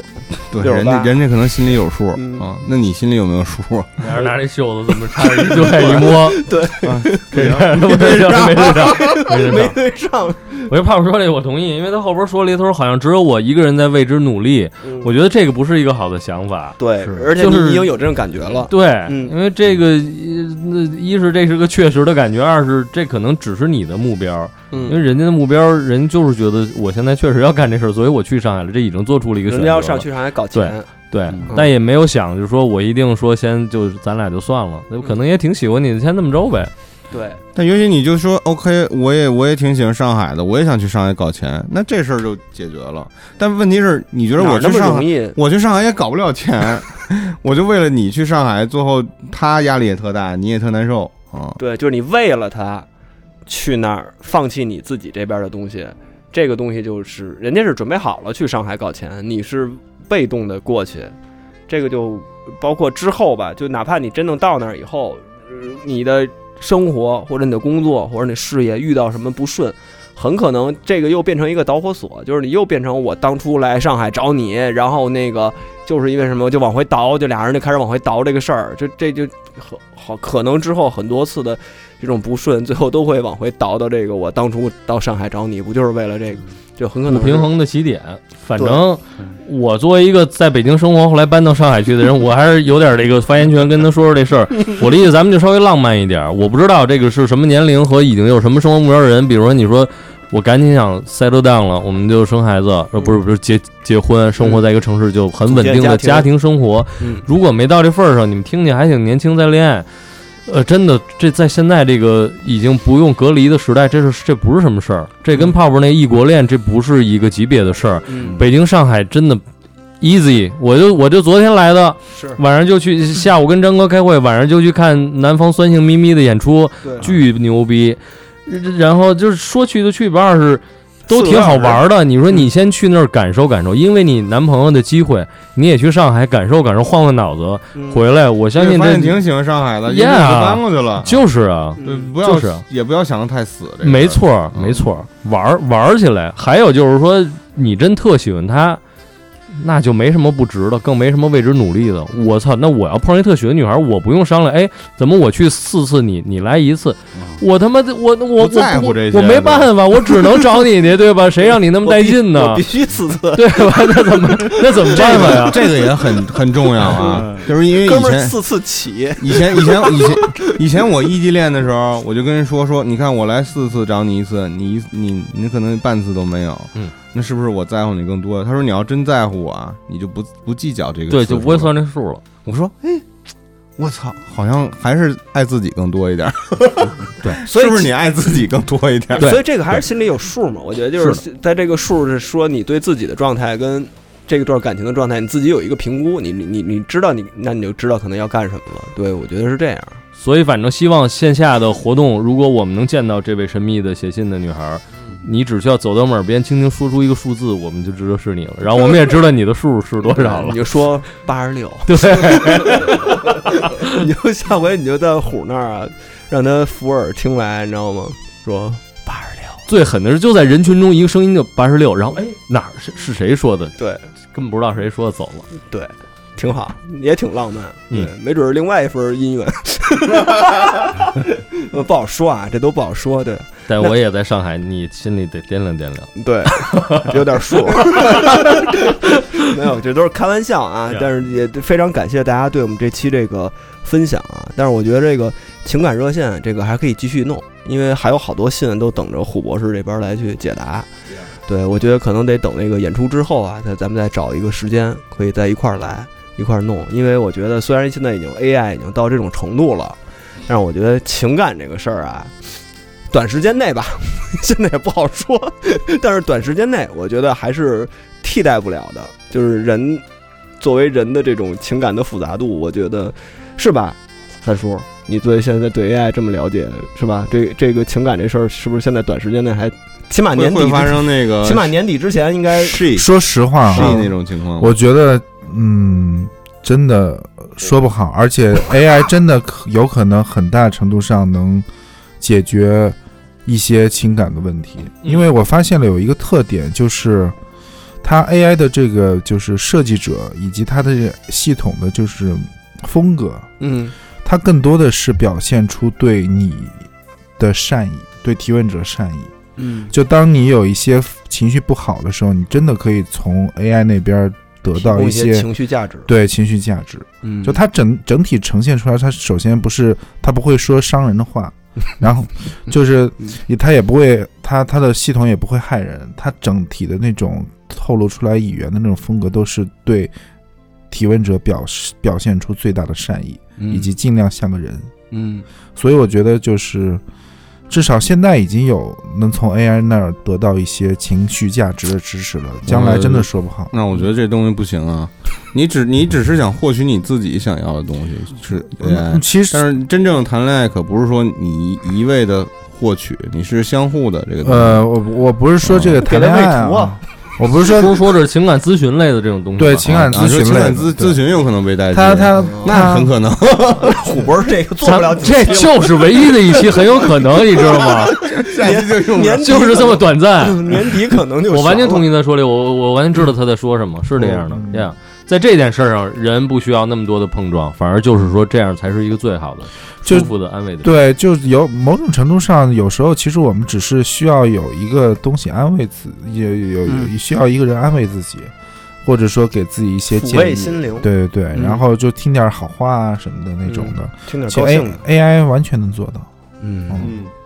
比我们说的肯定好听。咱们可能得往 S M 那儿去了，就是咱们的以后越来越激烈，然后咱们这种都没好话，说你他妈傻逼吧，你说什么呢？我们就是这种。一定要走到 AI 的前面。对对对对对，虽然很快可能就会被赶上，那我们就开发到下一个领域。所以你还得说角马是癫狂状态，癫狂状态，就是下回再说呀，很可能我们就胡他妈说。我今天本来就犹豫要不要是以以这么一个状态来面对，但是一看大家迅速还是进入了一个比较掏心掏肺的感觉里，嗯我说那还是咱们就这样吧。嗯，咱们试试下一期，看看 AI 的发展水平，咱们取决于这个咱们下一期的风格。哎我我我觉得也是，就是今今天或者是之前读信，就大家这个投稿还是比较严肃。嗯你像刚才那个，我觉得可可能就是有有一段他说那个有没有趣，嗯这可能还好一点。嗯就如果多一点这样的，可能咱们能更放开一点。嗯但是你比如说人家分享一个自己真实情感经历或者成长经历这种，你也没法儿这个，我们无法轻易对待。对，反正这期吧，然后那个我之前让胡也找了一些金曲。情歌金曲，然后我看看到时候剪的时候啊，我就适量的穿插在咱们这个信与信之间有一些间隔，然后反正这期就差不多到这儿了。如果大家如果有那个自己的一些情感经历，我们这个投稿还在继续啊。然后之前这是第一波投稿，当时结在三月二十四号，但是我们这个可以继续当做一个长期项目。如果想投的话，那个信邮箱就在我们的节目简介里头。嗯、然后如果你要在评论下面有自己特别深的感触，我们觉得写特别妙的话，我们就可以送出一张这个虎这个这个四月五号这个四月五号在天桥艺术中心的瓶中的大海的演出门票。也是一个故事，嗯，对。然后呢，如果你要想听故事，是吧？也可以去其实天桥剧场。咱们这期节目特契合，嗯就像他写了一封信扔到大海里了，是不知道飘给谁了，可能就飘给虎博士了，一样，对就感觉还今天这些瓶中的这个瓶中信啊，嗯，都弄到这个老虎沙滩上了。对当当虎博士拿着两个夹子就变成蟹老板了。对，反正一个是就是大家记住这个四月五号。然后那个演出，大家如果有我们具体的信息，也可以在我们节目简介里都可以看到，包括购票信息。应该估计到时候应该已经售罄了，对。然后转发一下微博，也可以得到这个票。嗯，对。然后还有就是大家继续投稿啊，我们这个虎博士巡诊还没有结束。对，然后呢，他也是下一期，因为现在他刚把白大褂给脱了，所以下一期我们就再让他把那白大褂穿上，对，继续做这个情感热线。那咱们这期就到这儿，感谢等待着你的情，浓烈的情，浓烈的情，对，喷涌而出，拜拜，拜拜拜拜。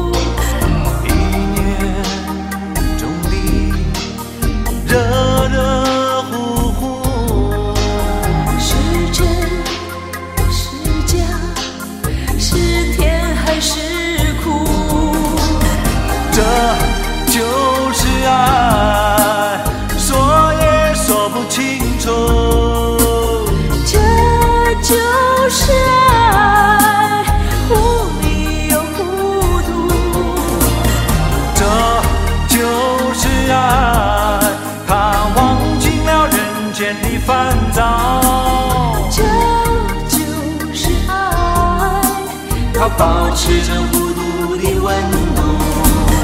这就是爱，